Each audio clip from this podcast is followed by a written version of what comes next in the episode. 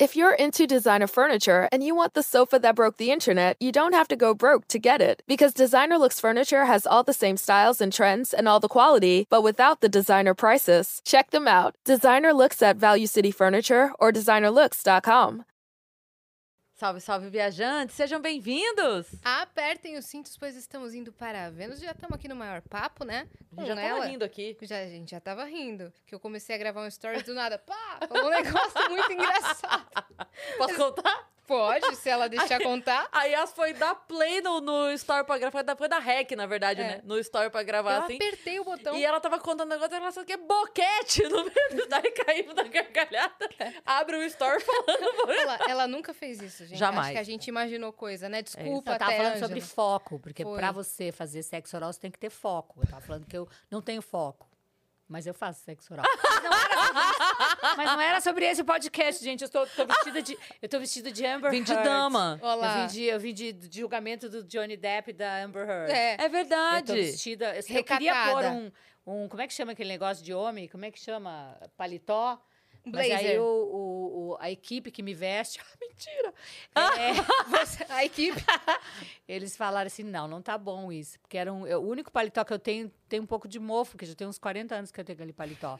Chiquérrimo, mas eles descobriram que tinha uma mancha de mofo, aí eles me proibiram. Então eu vim com essa camisa João Pimenta mesmo. Tá linda. Tá linda. Tá linda, tá Obrigada. perfeita. E estamos aqui com ela, Angela Dipp, que dispensa apresentações, né, senhoras É e isso aí. senhores? Bora dar os recados pra gente já entrar no papo? Bora. Quer mandar pergunta pra Ângela? Seu momento chegou, tá certo? Manda mensagem pra ela, mandar o que você quiser, com respeito dentro da lei, senão a gente vai te banir. Só acessar nv99.com.br barra Vênus, que é a nossa plataforma, ou escrever aí no chat exclamação mensagem. Lá a gente tem limite de 15 mensagens. As primeiras 5 são 100 Sparks, você pode mandar mensagem de texto. As próximas 5, 200 Sparks, você pode mandar áudio ou texto. As últimas 5, 300 Sparks, você pode mandar vídeo para sua carinha aparecer aqui, áudio ou texto, e pode fazer a sua propaganda também da sua loja, do seu perfil no Instagram por 4 mil Sparks. Lembrando que 4 mil Sparks equivalem a 400 reais, 100 Sparks 10 reais e por aí, por aí vai, tá certo? Mas manda lá que a gente vai amar. Boa. E se você estiver assistindo a gente pela Twitch, lembra que se você tiver uma conta da Amazon e linkar a sua conta da Amazon com a sua conta da Twitch, você ganha um sub grátis por mês. O que significa que você pode apoiar este canal que você gosta tanto sem gastar o seu dinheirinho. Então faz lá, linka a sua conta e dá o seu sub pra gente. E se quiseres fazer uma, um canal de corte do Vênus, você pode fazer um canal de cortes do Vênus, desde que você siga uma regra apenas, tá? Que é, espera esse episódio terminar pra você postar os seus cortes. Eu comecei com sotaque e terminei com outro, porque eu tô assim, né? Eu, eu sou gaúcha, eu sou mineira, eu sou tudo agora, né? As pessoas acham que tem uma Yasmin espalhada em cada cada, em cada estado. É então eu isso. vou começar a misturar sotaque também. Mas, ó, segue essa regra, que é espera terminar o episódio, senão a gente vai dar strike no seu canal. E a gente tem o nosso próprio canal de cortes também na descrição. Exatamente. E Eu a tô gente tem- ansiosíssima pra ver a surpresa que a gente tem pra nossa convidada, porque deve estar muito legal, Então né? vamos ver a surpresa pra nossa convidada. Bota aí na Bota tela. na tela.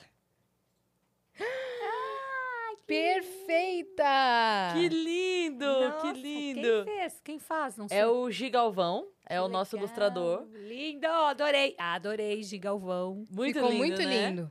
Ah, Adorei também. Que delícia, aí, ó. que delícia, olha só. Esse é o nosso emblema do dia que você pode resgatar gratuitamente lá na plataforma. É só criar um perfil e resgatar em até 24 horas com o código que é Penélope. Penélope. Ah, que É. legal. Muito legal. A marquinha do Vênus ali no óculos. que maravilha. Muito a bom. Penélope é uma personagem que mora no seu coração pra sempre? Mora no meu coração para sempre e quando, é, quando eu vejo, né, o que causa nas pessoas, já tive tantas. é, eu estava ensaiando uma peça. Tinha uma menina que estava uns 15 dias comigo, uma atriz, que ela entrou para substituir. E aí um dia a gente estava no camarim, pô, esqueci o nome dela, e ela, a Daça, e ela falou. Eu descobri que você é a Penélope. E ela começou a chorar. Tipo assim, minha colega, a gente já estava junto. De repente, Tava tudo ela, normal. É, e aí ela eu descobri que você é a Penélope. Eu nem gostava de você, mas agora eu te adoro. Ao contrário, né? É. E tem isso também, que eu sempre ouço aquela história, né? Você fez parte da minha infância. E aí eu me sinto super velha, né? Não, mentira, eu amo. E também ah, eu me tornei jornalista por conta da Penélope. E a- o último que eu ouvi, porque os fãs cresceram, né? Que eu fui o primeiro ícone gay de muitos, assim. que Falam, você foi o meu primeiro ícone gay e tal, não sei o que lá. Agora mesmo eu tava em Lençóis, ah, ou era Birigui. E o menino falou pra mim: Olha, eu não deixava ninguém se vestir de Penélope. Sempre eu era a Penélope. Você foi meu primeiro ícone, não sei o que. lá. Porque realmente né, demais. é- era um ícone fashion. É, E essa coisa fashion, né? No, agora em, em Lençóis, quem foi me, assistir foi o Gardim, Carlos Alberto Gardim, que é o cara que criou todos os figurinos do castelo. Ele é um gênio. Ele criou tudo. Que tanto E que na, na exposição tem até a, a- Os os- croquis, é, exato. de visagismo e De- tudo. Exato. E eu me inspirou o jeito da Penélope por conta do figurino. Quando eu vi aquele croquis, aquela pelúcia, tudo rosa, né? Porque rosa, as, as cores têm energia, né? E o rosa é uma energia do amor, assim. Então, já. E, a- e tinha o desenho da mãozinha da Penélope, assim. E aí eu já incorporei. Já depois eu, eu, eu fiz, então, a Penélope tinha essa coisa. Eu brincava que ela era uma Barbie inteligente, né? Porque ela tinha essa coisa fofinha, nananã, cor-de-rosa, mas ela dizia muitas coisas, Sim. trazia muitas questões, né? Que o, um dos motivos de, da gente se orgulhar tanto de, de ter feito Castelo é que passava tanta coisa boa para as crianças, né? Eles consumiam alta cultura.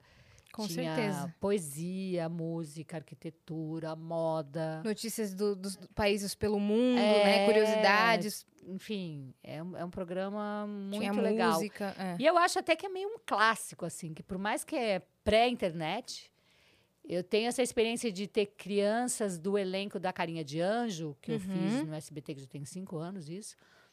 E eles foram na exposição comigo, e mesmo sem eles saberem nada, do, não terem nunca assistido o Castelo, eles adoraram a exposição.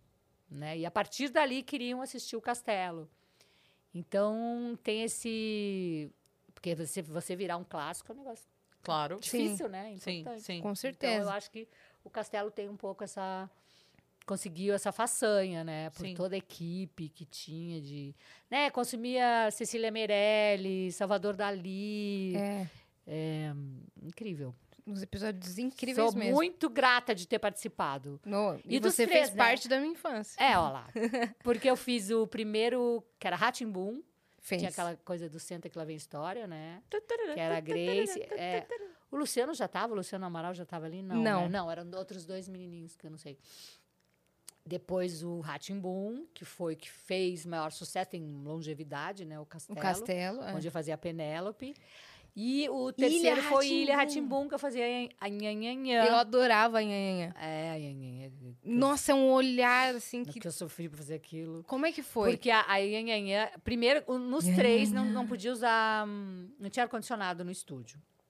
Na, na Nhanhanhã, na ilha, já tinha, mas como tinha uma questão do gelo seco, não sei o quê e tal, então o ar-condicionado dissiparia o tal do gelo seco, então não, não podia. E um figurino super o figurino quente. também era uma pelúcia, era um macacão, mais um outro por cima. Que ela Eu era uma ficava- aranha, É né? uma aranha. Eu ficava pendurada com aquelas coisas de alpinismo, aquelas cadeiras de alpinismo, numa árvore.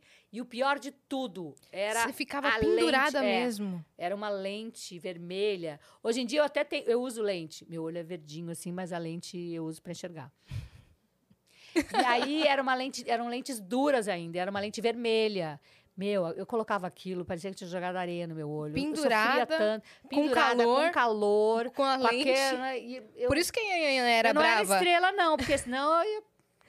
Eu acho que o mau humor da Nhanhanha era, era real. Pois é, não sei. Talvez. E Né? no primeiro Ratimu eu fazia a família Teodoro, que era um, era, era um negócio de circo. A gente ensinava coisas de circo, eu e o Raul Barreto. Era um macacão amarelo, assim. Uma coisa, enfim, de E, circo. e cada episódio gostam de macacão, né? É. É verdade. E a Penélope era duas meias, o, um, um maiô. Eu não tinha silicone na época, então eram uns, uns enchimentos. Hum. É, ah, lente de contato, não. Como é? Unha, unha Postiça, postiça, cílio embaixo, o cílio casaco. em cima, casaco, peruca, Bolsinha. bolsinha, óculos, um calor. Você vestia aquilo, você não podia fazer mais nada. Ir no banheiro nem pensar, né? Porque não tinha... Aham. Você perdia toda a mobilidade. No momento que chega a Penélope na sua vida, você tava no teatro ou você já tava na TV? Eu tinha, eu não lembro que. Vocês lembram que ano que é? Vai fazer 28 anos, eu acho, Castelo. Tem que fazer as contas. Eu vou fazer- 94. 94. Não adiantou nada me, me passar essa informação. Vocês lembram? Lembro. Que bom pra você. Mas Mas eu, eu- não, eu, eu acho que eu será que eu já tinha feito Pérola Negra no SBT? Ah, bom, eu tinha feito esses dois trabalhos. Eu tinha feito o Ratimbum. É. Porque a primeira novela que eu fiz foi Pérola Negra no SBT. Eu era bem jovem. É, eu, eu pauto tudo pelo silicone. Antes silicone, silicone. Também antes do silicone. Eu não lembro, assim, se eu já tinha feito essa novela. Mas, na verdade, o Castelo, quando a gente, a gente gravou 90 capítulos, eu gravei um mês e meio, dividido em duas partes. Porque o meu personagem era episódico. É, né? né? Então, Participação, Não né? tinha gravação todo. O meu personagem passa- passava uma vez por semana, né? 90 capítulos. E, e era um pool de empresas. Então a gente só estreou quando depois que tudo estava gravado. Tipo assim, a primeira e única temporada.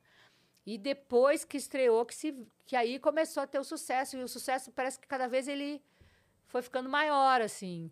Depois veio, ah, ah, veio as mídias sociais, aí com as, as exposições do castelo, também deu um outro boom, assim, porque aí esses fãs cresceram e a exposição no MIS deu mais que a do David Bowie, depois teve a exposição na no Memorial da América Latina, que também foi um super sucesso, e eles começaram a fazer exposições itinerantes pelos shoppings Foi. né?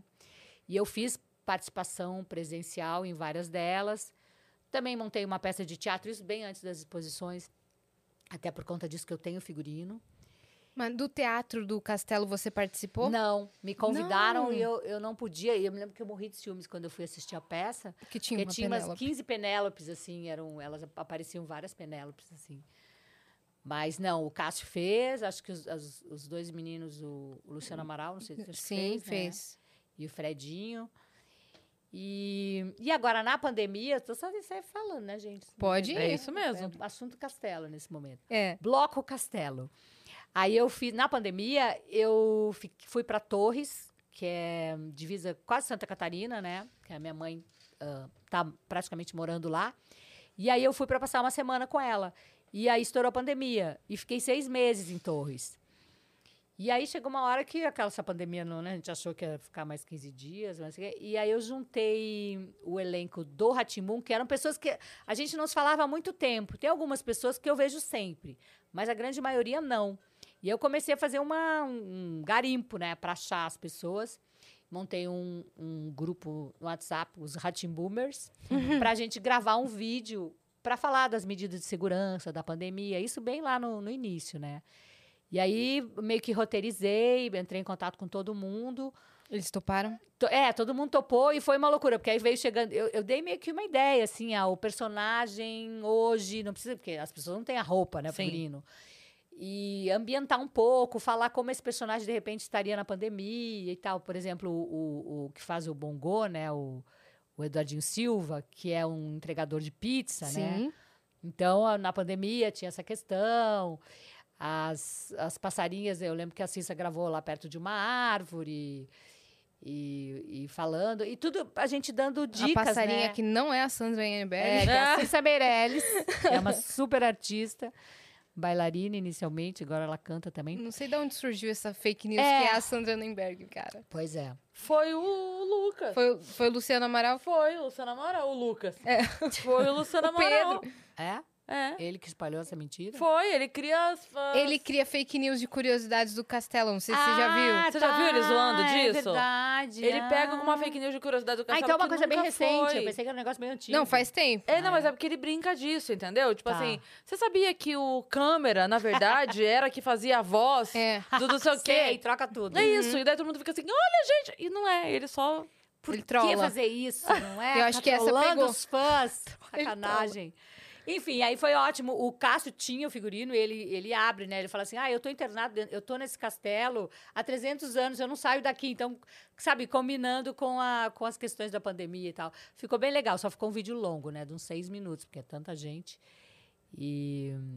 E aí a gente, até hoje, por conta disso, a gente tem esse, esse grupo até hoje. E é bem legal, porque aí a gente fica trocando, né? Se atualizando. Ah, eu tô com essa peça X. Então é um, é um, é um jeito da gente estar em contato. Eu tenho muito contato com a Caipora, né? Com a Patrícia Gaspar, com a Cissa Meirelles, com o próprio Cássio. A gente vai na mesma academia. Quem mais? Não lembro aqui agora, mas Esses três são bem presentes. Ah, o, o, que faz o Tibi Peroni, não sei se é o Tibi ou se é o Peroni, né? O Henrique Streuter, que também agora Uhum. está morando longe.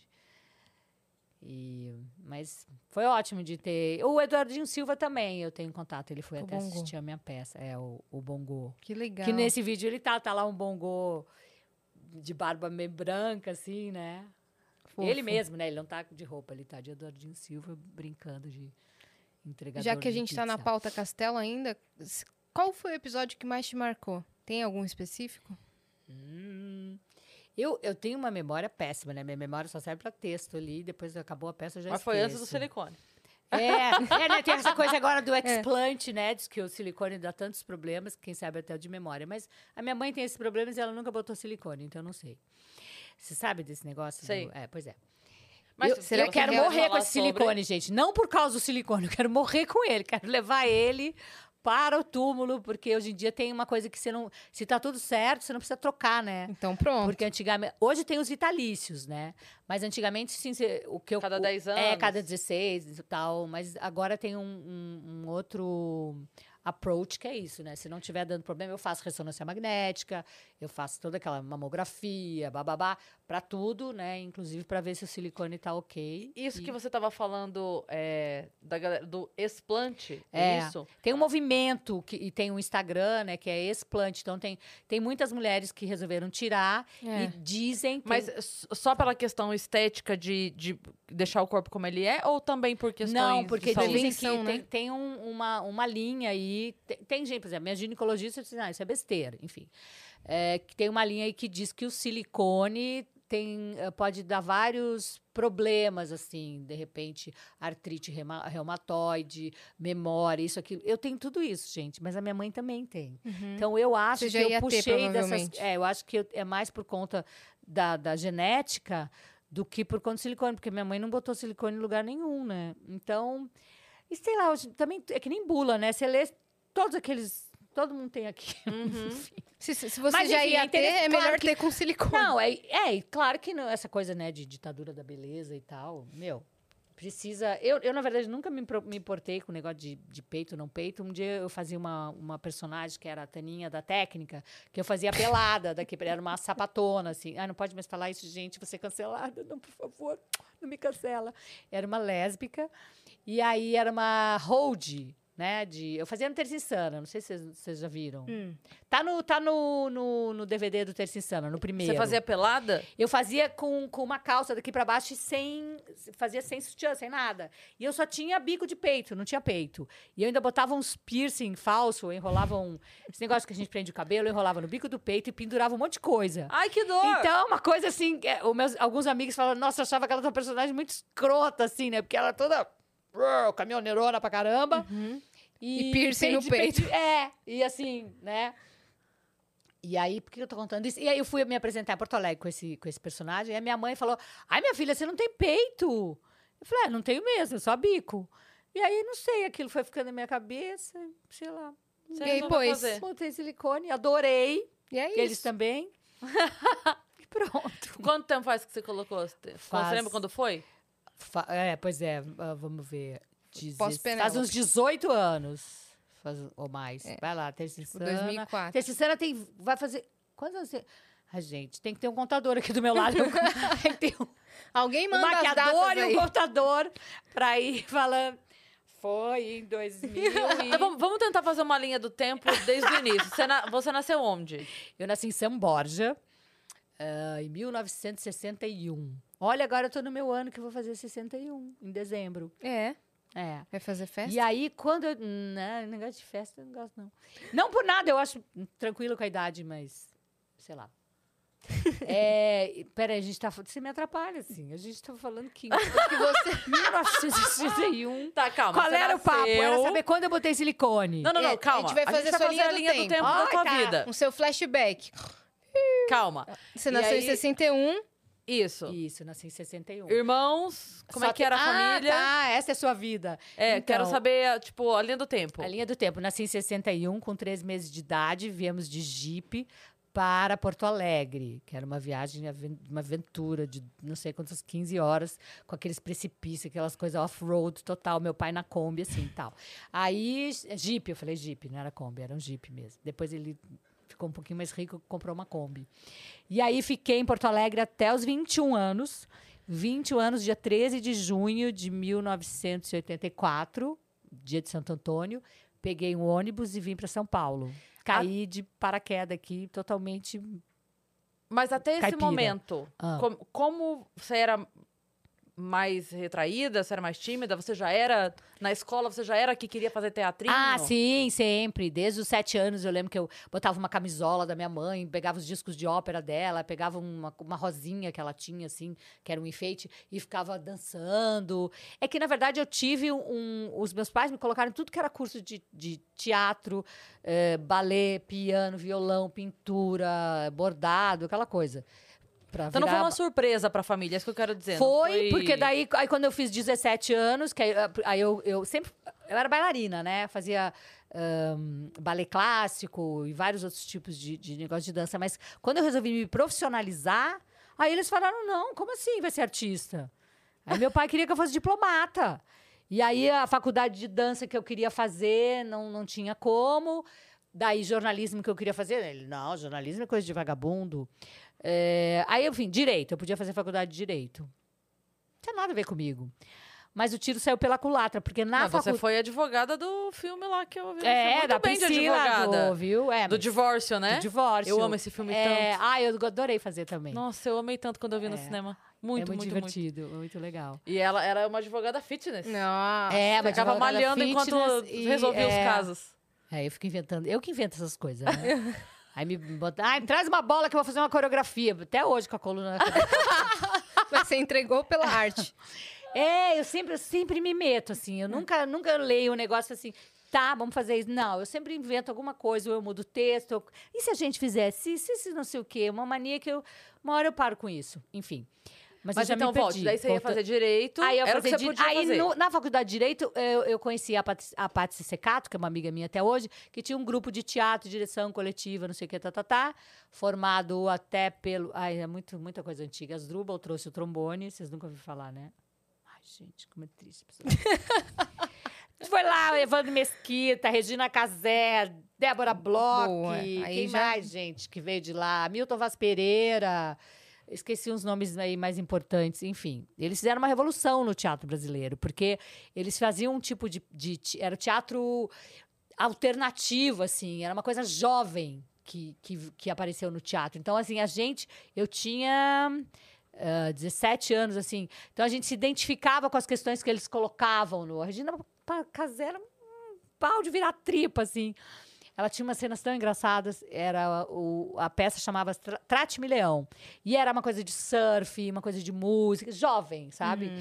E aí eles fizeram o maior sucesso. E em cada lugar do Brasil que eles iam se apresentar, eles faziam uma oficina com os atores do lugar e tal. E aí acabavam deixando sementes, né? E em Porto Alegre eles acabaram deixando dois grupos de teatro que depois tem muita a Grace, por exemplo, foi uma das que saiu de um desses grupos. Que demais. É, eles, era o Acre vai à Rússia lá. E eu era o balaio de gatos. E, hum, enfim. Daí a- essa menina me convidou para participar. Aí pronto, aí comecei com teatro, já era da dança, comecei com teatro. Aí fiz militância na fez, faculdade. O quê? você fez a faculdade de Direito toda. Não, terminei, meu amor. Porque daí, obviamente, fui. Eu queria ser artista, né? Mergulho. E como foi pra teatro. família quando você contou? Falou, então, tô saindo. Não, foi assim, Vou foi comprar pior. cigarro e já volto. É, foi mais ou menos isso. Acertou. Porque daí eu, eu, eu, a- eu queria fazer uma. Na época, o que seria o mochilão de hoje, né? Só que não tinha celular, gente. É. Era, ó, A carona. família E eu fui pro Nordeste. notícia. Eu falei que eu ia com, com uma turma pro Nordeste. Era eu e um namorado que eu tinha conhecido em Minas. A tal. turma. A turma era eu e o namorado. Ah, eu tinha 18 anos, 18 anos. E a gente foi a- quase até o Xingu. É, a gente no fim não conseguiu ir no Xingu, que a gente queria lá. São Félix? Fomos até Belém, de carona. Fomos. E aí depois eu acabei descendo sozinha, que o namoro terminou lá em Belém. Começou Sério? Começou em, em Belo Horizonte e terminou em Belém. E não suportou. A Belém Brasília é muito monótona, virou um casamento mesmo, aquela coisa chata, que sempre é a mesma coisa e tal. Aí nos separamos em Belém. E aí eu vim descendo e par- eu parava em albergues da juventude, que eram eram albergues que tinham assim que você não pagava nada e tal, ou acampava, coisa assim. E dividia com um monte de gente. É, dividia com. E aí você vai conhecendo gente e tal. Eu acabei fazendo, participando de um festival em Areias, no interior da Paraíba, é, fazendo luz para um. é, fui, cada Você hora fazia uma coisa, me joguei, assim. E sorte, né? Porque, gente, aquela, isso, isso aí era o quê? 79? Tem De novo o contador. Ahn, é, era um outro mundo, imagine, ainda lá pra cima, né? Que era mais ah, faroeste ainda. Mas deu tudo certo. E aí a, a minha família acabou mandando militares atrás de mim nos albergues, tinha foto minha, procura, assim, uma coisa assim. É Porque sério? eles perderam. Porque eu mandei uma carta e a carta não chegou, porque não era fácil É. essa coisa de onde é Sim. que você tá, né? Você ficou e aí sem eles dar acharam notícia. que eu tinha. É, eu até dei notícia, mas não chegou a tal da carta. E um dia eu acabei ah, ligando, num, acho que foi numa telefônica, fiz uma ligação, não sei o quê. As fichas caindo. E, e aí a minha mãe cantou parabéns a você. Te acharam! O que aconteceu? Eu falei, não, ah, a polícia tá atrás de ti, não sei o quê. Enfim. Mas aí isso tudo fez eu. ah, larguei a faculdade, nem tranquei, larguei. Me arrependo, devia ter terminado. Eu tinha 17 anos, 17, é, 17 até. Com 21 anos eu estaria formada. Sim. Mas eu sempre fui muito impaciente. Aí não terminei a faculdade, que é bom ter um diplominha, né? De repente, uma desculpa para você fazer um curso no exterior, sei lá, qualquer coisa. Se fosse hoje, você faria o Eu quê? me sentia velha, imagina. Eu, eu- eu tava, quando eu vim para quando eu vim para São Paulo, eu entrei na faculdade de dança na Unicamp. Eu tinha 25 anos aí. E aí eu não, eu não queria terminar porque eu achava que 25 anos tá fazendo a faculdade, eu estava velha. Olha, Tem uma coisa Ai, que, é, é- que às vezes a gente pensa que é assim, né?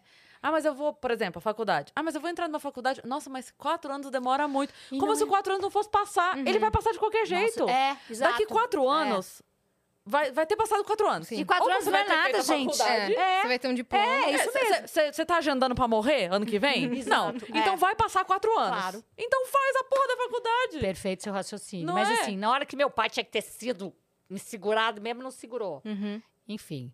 Ah, mas essa história de ser artista, teve um monte, monte de história. Que eu queria ser artista, eles, eles queriam me internar. Porque hoje em dia todo mundo Ah, quer que ser bacana. artista. Hoje em dia é legal ser artista, mas estou falando aí de quantos anos atrás? Sim, Né? sim. De novo, Tinha uma outra contador. visão, né? Sim. Meu Deus. Tinha uma outra. Não, não só era mais difícil, no sentido de que, assim, hoje a pessoa pode, ela sozinha, decidir fazer a carreira dela e ela só depende do quanto ela produz de conteúdo pra internet. Exato. Eu digo, ela pode apostar nela, pode dar certo ou não, mas ela pode Claro. apostar nela. Claro. Antes tinha aquela coisa de ou é TV ou é rádio, e se ninguém te escolhe, você não faz nada. É, né? não, mudou. E é no outro teatro mundo, você não vai gente. ganhar grana. Além da visão que tinha sobre isso, que era o tudo puta, tudo vagabundo, Sim. tudo drogado, Droga. tudo É. Não que Meu- não sejamos, É. mas o meu pai morreu com essa. eu- Porque meu pai, eu, eu perdi meu pai faz três anos. E ele teve um, um processo demencial que foi rápido, mas que eu tive bastante contato com ele. E ele, e ele um dia ele estava conversando com o cuidador, assim, e ele, e ele falou pro cuidador que eu, tinha, eu tive problemas com drogas, que não sei o que. Cara, e eu super saudável, porque eu sempre fui bailarina. Eu sempre tinha que acordar dele. cedo para fazer aula de dança. Eu nunca fui dessa. Bom, hoje em dia, então, pior ainda. Eu durmo às oito e meia da noite. Então, assim, eu sempre fui muito saudável. E coitado do meu pai, né? Ficou com essa visão. Eu era vegetariana. Ser vegetariana pro meu pai, não depilar, porque aí eu comecei a fazer movimento estudantil, não sei o quê, e feminismo, blá blá blá. Não é assim, né, o movimento. E aí, no, naquela época, né? Dos- era, acho que era a formação do, do Partido dos Trabalhadores na, na, na- na minha faculdade. Eu vi o Luiz Carlos Prestes falar e tal, enfim. você viu, Vi, viu ele falar? Vi ele falando, é. Foi o Cavaleiro Deus. da Esperança. Pois é, você vê. Olha, olha, te- teve um grupo de teatro que foi na minha faculdade se apresentar, que era o Oi Nós aqui outra vez, que existe até hoje lá do Sul. E eles eram super revolucionários e tal. E aí alguém tinha umas roupas, assim, alguém ficou nu no campus, no, no- um dos personagens. Por conta disso, foram expulsos os caras que trouxeram o grupo. Enfim, era uma época. Bom, né? Era, é, Sim. né, época da ditadura também, né, gente? Sim. Porque de 64 até 80, quando você tinha 21 anos, de no- gente, tem que ter um contador. Tem que ter alguém que faça a Mas conta é de por todas as ali. Todo mundo É, tá entendendo. lá, É lá. por ali. E aquilo É. te instalou alguma coisa que você queria fazer a mesma coisa que eles estavam fazendo. É, não, tô- assim, essa coisa do meu pai, de assim, ser vegetariana, fazer movimento estudantil, é, tudo, pra ele era tudo o mesmo saco, ser artista e drogar, tudo a mesma coisa. Aham. né? Então, teve essas. é, não foi fácil quando eu vim para São Paulo, né? Que eu quis vir. Ele não queria de jeito nenhum que eu viesse para São Paulo. Porque na época, principalmente com a dança, o que, que você fazia? Ah, tinha um grupo profissional de dança, acho que era o Estágio. Acho que o corpo ainda estava de Minas Gerais. Não, acho que tinha o Cisne Negro, estava começando a se formar, o corpo acho que ainda não tinha. Então, para você viver de dança no Brasil, ou você ia embora para o exterior, ou você abria uma academia que você dava aula de balé, você casava, tá, tá, tá, tá, tá, tá. E era uma coisa que eu não queria de jeito nenhum. Com oito anos de idade, eu pedia, eu não quero ter rotina. Eu tinha essa coisa. Acho que é porque eu fiz tanto curso quando eu era pequena. Eu, tinha, eu era uma executiva quando eu era pequena, não tinha tempo para nada. Que com 17, 18 anos, quando eu fui para o Nordeste, me vi livre, caminhando a pé, 8 quilômetros até chegar em Trancoso, sem ter responsabilidade nenhuma. Falei, nossa, era o grau, assim. Foi lá que você Então, falou que era uma salada. e a- eles falaram, salada? É, você chega no sertão da Bahia, numa salada. Salada? Você está pedindo um negócio assim absurdo. Mas acho que até hoje ainda é meio assim. Enfim. Acabou, né, gente? Beijo, tchau. Não, calma. E daí já- aí a gente tá começando. É, aí você ah, largou a é. faculdade. Eu Opa! sabia que você não tinha, tinha feito um, um, Um estudo de caso. meu Não, diário. mas o legal, o legal é assim, porque você vai lembrando com a emoção, entendeu? É mais legal você não ter datas ah, exatas. tá. Não, aí eu choro. Porque- Porque... Conforme eu acabo chorando. É, meu pai sofreu muito quando eu vim pra São Paulo. Não queria de jeito nenhum. E aí você a veio única pra vez São que eu vi o Paulo. velho chorar. Hã? Você veio pra São Vim Paulo. pra São Paulo com a cara, a coragem. Uhum. Sem e peça, sem. Sem nada, sem nada. Eu não sabia onde eu tava. Eu caí, de, li- assim, olha, quase de paraquedas. Eu sabia que eu podia ficar 15 dias na casa de um amigo meu, músico, o Rui Monteiro. Porque eu vim uns dois anos atrás, a- a- antes, Antes. eu vim para São Paulo, quando eu conheci São Paulo, que eu fiquei. Qual foi o primeiro "Nossa, bairro olha que só quanta viu? cultura, quanta coisa. Eh, Porto Alegre, na época, era uma, era uma cidadezinha do interior, assim. né? Hoje, com a internet, tá tudo diferente, né, gente? Sim. Você fica no computador, você tá no mundo. Naquela época, você tinha que ir nos lugares Sim. e tal. E para você ser artista nacional, você tinha que morar ou em São Paulo ou no Rio. Se você morasse fora do eixo, você não era nada. Uhum. E hum, aí eu, eu quando eu vim para São Hoje Paulo ainda tem um resquício disso, mas Ah, é tem, menos, né? Claro, é, bem É menos. porque- bem menos, é. Mudou com a, com a internet. Exatamente por conta disso, né? É. isso. Mas ainda os grandes polos ainda estão, né? É, tem demora, as coisas demoram, Sim. por mais que tudo mude com mais rapidez agora, mas ainda tem, tem um tempo. E hum, aí eu vim dançar, num, uh, me apresentar num festival de dança contemporânea aqui, conheci São Paulo, fiquei encantada e falei, ah, quero vir para cá. Aí nesse, nessa eu conheci o Rui, que ele é- hoje em dia acho que ele toca ainda na Jazz Sinfônica, que é contrabaixo acústico. E ele disse: ah, você pode ficar na casa da minha, da minha família, a mãe dele era jornalista. E por uns 15 dias. Eu lembro que eu dormia praticamente agarrada no contrabaixo dele, que ficava assim embaixo da cama e tinha um colchão ali que eu podia ficar. Então, ficava olhando pro contrabaixo. Depois comecei a morar em N lugares. E mais pra frente encontrei a Grace Janoucas, que eu tinha dado aula de jazz. Eu conheci ela só de ter dado uma aula para ela Lá no sul. lá, lá no sul. E ela, eu e ela estávamos buscando a mesma coisa aqui. Começamos a trabalhar. Ah, Só que a Grace era sambada. A Grace já tinha morado na Inglaterra e tal. Eu era uma caipira da Grace, eu era uma caipira, assim, né? E aí a gente começou a trabalhar em bar, e aí a gente fazia performance em bar. Depois conhecemos o Marcelo, aí ah, montamos um grupo. Muitos personagens que depois tinham no Terça Insana eram daquela época lá dos- do, do, do final dos anos, do início dos anos 90 que a gente se apresentava no Espaço Off, que foi também um celeiro de tinha Marisa Hort, Mulheres Negras, André Bujanra, Maurício Pereira, tudo gente começando ali. A gente se apresentava, tinha, tinha show às duas da manhã. A gente falava que era um motel cultural, assim, que era alta rotatividade mesmo. O Edson Cordeiro, que não sei se vocês conhecem, mas ele Sim. cantava na rua. E aí o, o Celso Cury, que era o responsável por esse por esse lugar, ele viu o menino e eu me lembro eu vendo ele cantando às duas da manhã, New York, New York, assim, e com aquela voz, eu falei, nossa, esse cara é o máximo e tal.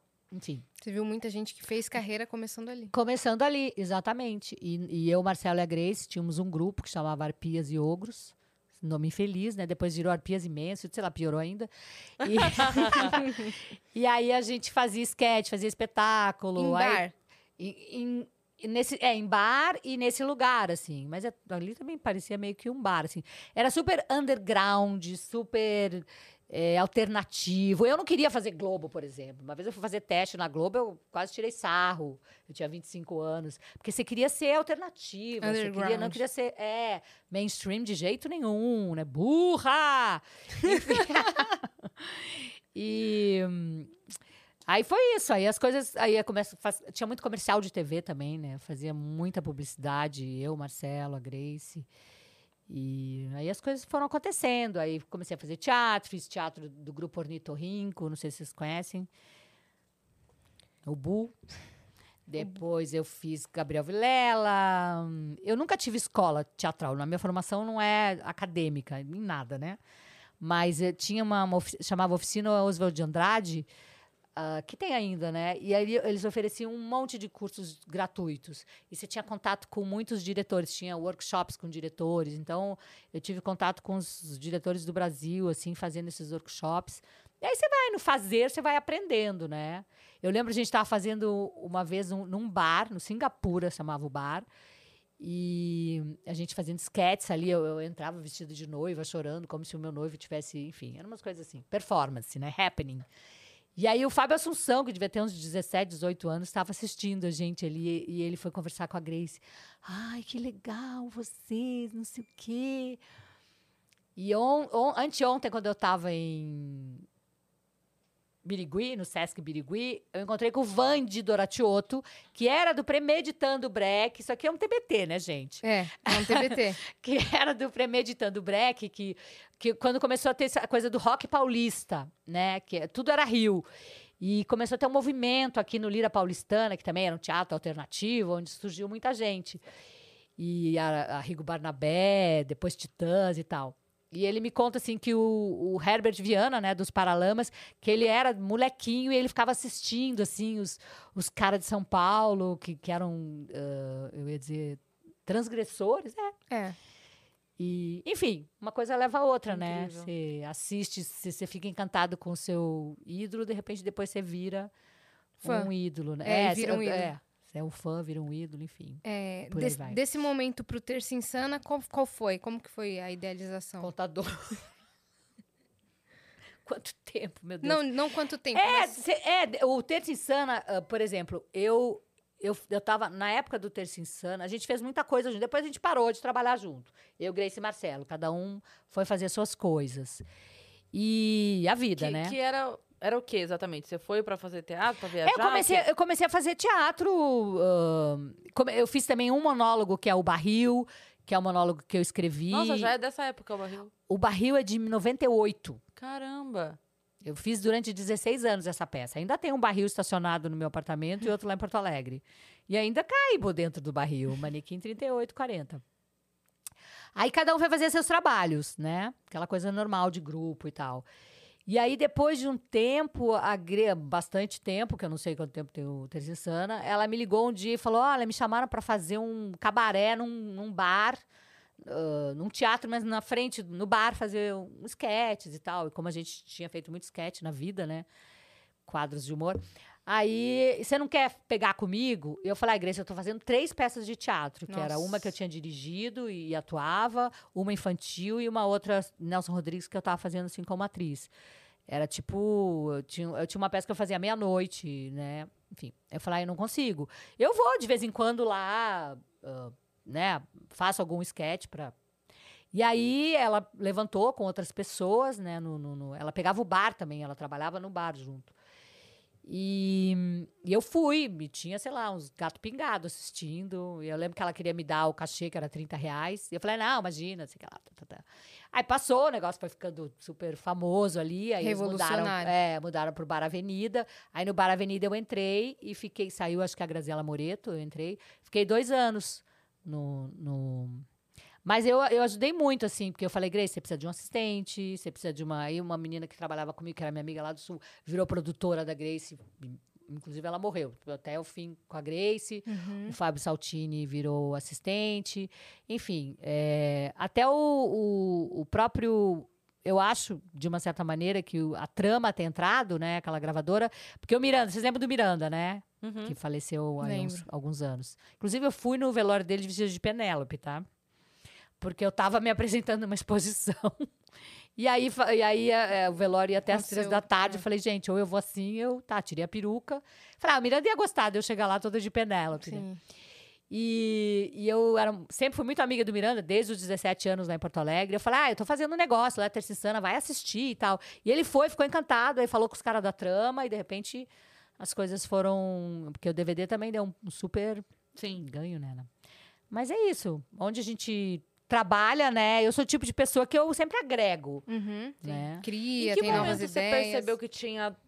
que era que tava certo, que era uma carreira? Digo assim, você saiu de lá com a família falando sua louca. Nunca, gente. Não, Agora, na para. sério, na pandemia, por exemplo, eu achei. Acabou, né? É que você vai. É que assim, eu hoje. Se tivesse acabado, se acabasse a minha carreira, eu também tudo bem. Tem uma idade. É, é- é- é- jovem, tem, tem hormônio. Por mais que eu faça a minha reposição, assim, você tem desejo, você tem uma energia. Isso é assim, é a natureza, tá tudo certo. Claro que com a tecnologia, né, com, a- com as químicas artificiais, a gente pode ir transformando tudo isso e aí vamos viver até 250 anos, beleza, com tesão e tal. Mas tem uma coisa da natureza, assim. Então, é, eu não tenho mais aquela, ai, eu preciso fazer isso, eu preciso dar meu depoimento. É, eu queria fazer, sei lá, quantas. Era peça, né? Que era o, meu instrumento, não tinha internet. Talvez se eu, se eu fosse dessa geração, teria virado influencer, youtuber, o escambau. Ou postaria sketches de, de humor no, no É, YouTube. total, essa vontade, assim. Então, realmente, eu não tenho mais esse tesão, assim. Uhum. Se, se, se tivesse acabado aqui na pandemia, também beleza, sabe? Cuidar da minha mãe, curtir a vida, viajar e tal. Posso, né? Tô falando isso também porque eu posso, nesse momento. Mas, o que que era mesmo? Ah, o negócio da carreira. Por exemplo, o meu pai só achou que eu era artista mesmo quando ele, ele viu eu trabalhando com o Marco Nanini. Então aí ele considerou, ah, minha filha é atriz. blá, blá. Se não, pra ele, Sim. não, né? O teatro não vale. o- É, é uma, é uma coisa. É uma, engraçado isso, né? Essa necessidade que você. que eu tive desde pequenininha de, de ser artista, de querer dar meu depoimento, de querer escrever, falar sobre como que eu vejo o mundo, mostrar isso, né? É, sempre, desde sempre eu tive isso. E agora, recentemente, eu, eu acabei fazendo um. Porque todo livro que eu leio, eu, eu, eu sempre li pra caramba, né? Até hoje eu leio. Eu sempre quero fazer um- algum trabalho em cima do que eu leio. Ah, isso aqui é tão interessante, podia. tararara. E aí eu, eu li um livro, agora já tô mudando de assunto, tá? Não sei também Pode ir. dessa peça que eu tô fazendo agora, que, eu Que até é? que, eu, que chama é, Maria Teresa e Denner. Eu li antes da pandemia. Eu adoro em livraria. E, e, e livro, os livros me chamam, assim. Aí uma capa fala assim: Uma Mulher Vestida de Silêncio. A biografia de Maria Teresa Goulart.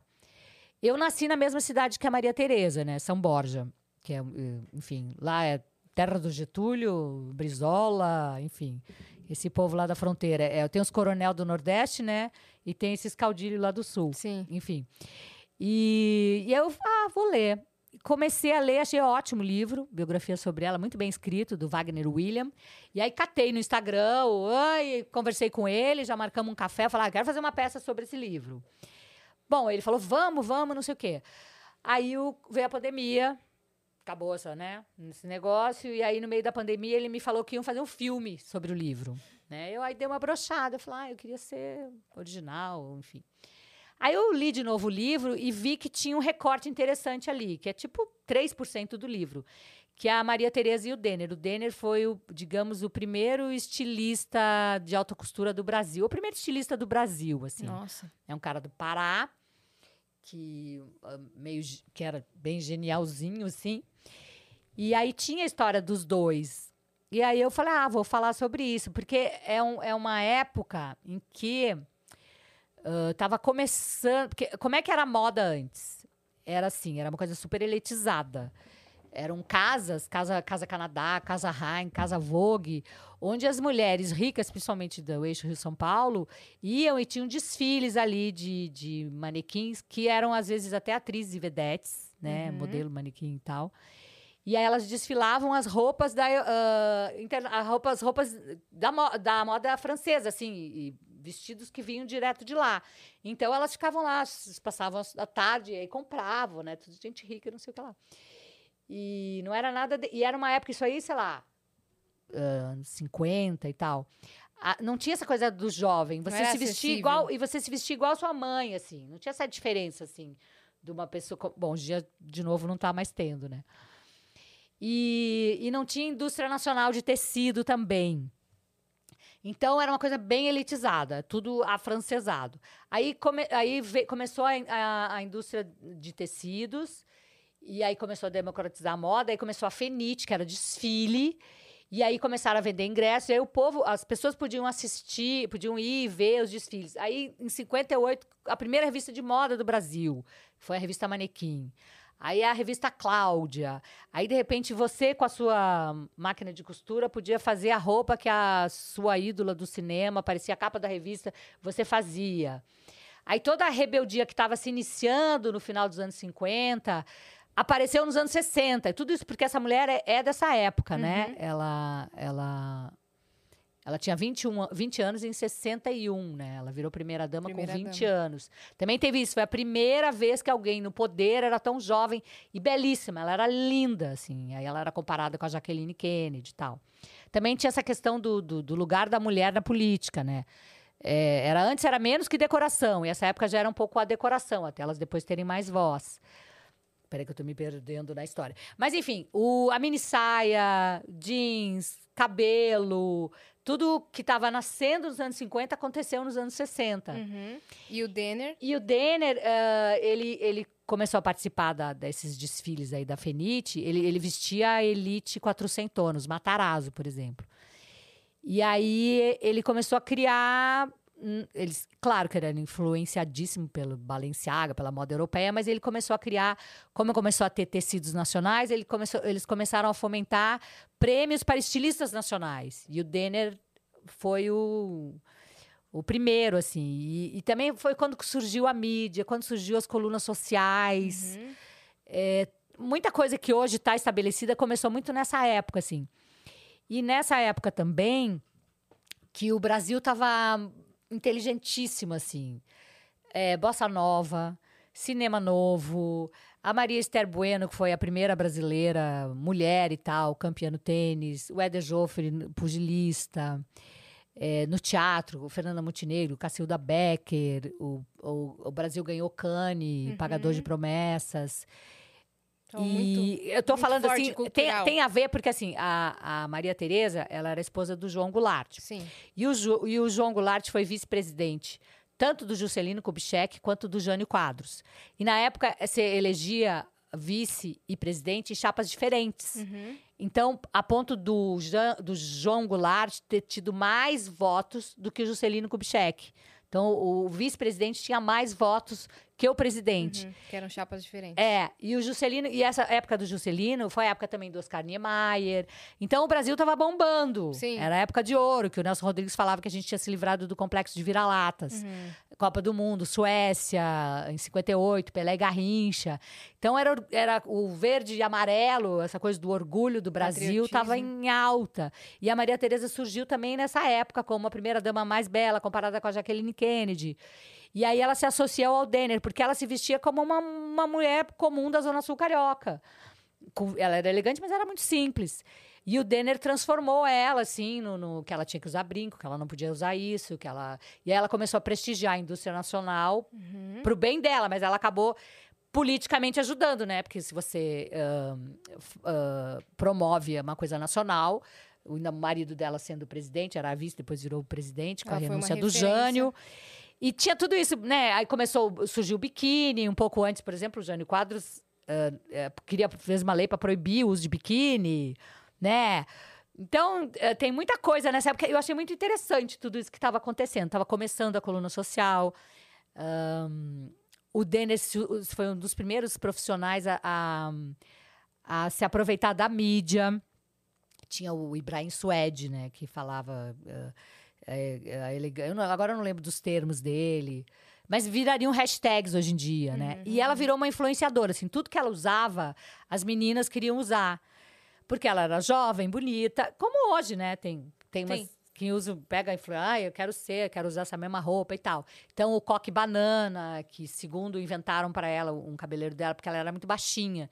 Coque banana era um negócio assim, que- Uhum. então ela ficava mais alta ainda. É, Então, tudo que ela usava virava tendência, virava hashtag, assim, né? Sei lá. E no livro que você leu, conta E aí, eu, tudo e- isso. é, o livro tem, é uma parte pequena. Mas, me, mas assim, como vão fazer um filme sobre a vida do Jango e da Maria Tereza, claro que também eu jamais faria uma coisa inteira, né? O livro é- tem 500 páginas. Mas eu percebi que tinha esse, essa história dos dois, que eles viraram muito amigos. Eles tinham a mesma idade, 20 anos, tanto o Denner quanto ela.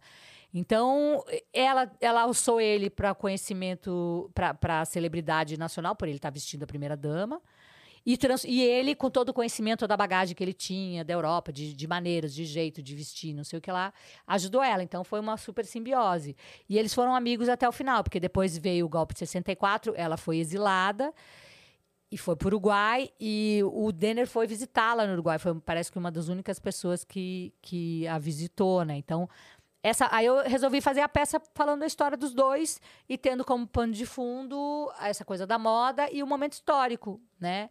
Que assim, era como se o Brasil fosse. Se continuasse com todas aquelas coisas que eu acabei de falar, que eu elenquei, né? De, de, de cultura e tal, de cinema novo, de bossa nova, Uhum. né? Aí veio com a ditadura, deu uma. tampou, né? Então, ah, é como se houve, houve, obviamente, um retrocesso. Sim.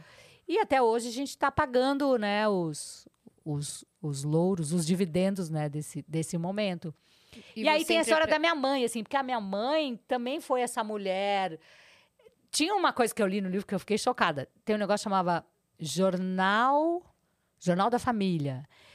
Não é jornal, jornal das Moças. 100% familiar. Que ali explicava como é que uma mulher tinha que se comportar. É um, um jornal que, na verdade, era uma revista. Desde 1914. E até 59 ainda tinha, imagina. E ali falava assim, tipo, se o seu marido ah, não falava traía, mas com os eufemismos, assim, que é o lugar da mulher, a bela recatada do lar, assim, dava todas as, como é que você tinha que se comportar.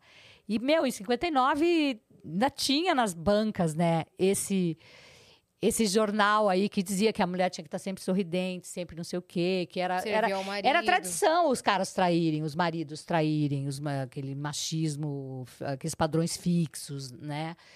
E, e a Maria Tereza é dessa época, ela tem a mesma idade da minha mãe. E eu vi, vi- eu vivi isso com a minha mãe, com o meu pai, né? E eu- claro que eu não sou feminina, eu tenho 60 anos, né? Então, eu não sou uma menina de 18 anos hoje já vem. Mas tudo isso está se cavando desde as sufragistas lá, né? Então, é, a, a, a Maria Tereza, no, no exílio, ela se transformou numa mulher mais... Porque se falava que mulher de político não subia em palanque. Ela tinha um, um- um- Ela estudava lá com o chanceler, o Santiago Dantas e com o Darcy Ribeiro, que ela queria saber mais de política. Mas o Denner fala para ela, não fala sobre política, mantém sempre sorrindo, sempre abanando aquele objeto decorativo. E, e aí, com o exílio, ela já ela se transformou numa, né? Ela ficou mais empoderada, É. sei lá. Mais politizada, né? É, mais e independente, tendo voz, segura, tendo, voz. né? Porque ela, ela- e é o fato dela ser bonita, né? Então, Sim. para o bem e para o mal, né? Porque ela virou um bibelô e ao mesmo tempo também ah, acabou sendo uma influenciadora por conta da beleza dela. E eu acabei conhecendo a Maria Tereza agora uns ah, antes da peça e tal. E ela é uma mulher muito legal, tem oitenta e tantos anos. Ela foi assistir? Continua ótima, ani- muito mais animada que eu. Eu quero dormir às nove da noite. Ela saímos para jantar e tal. Super. O Jango morreu, né? O marido dela morreu em 76, morreu no exílio mesmo. E aí a peça é assim, é super leve e tal, papai. E no final dá uma certa pesada, né? Por conta do exílio, por conta do falecimento dele. Mas eu fiquei muito feliz de ter tido essa força, né? Que eu falei para vocês, que já para mim tudo bem.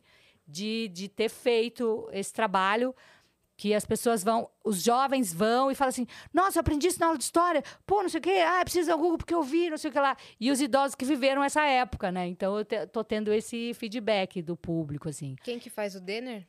Começou com o Thiago Carreira, que é o menino que a Maria Tereza olhou e falou: é o Denner. É o Denner, é o olhar do Denner, é o jeito do Denner, não sei o quê.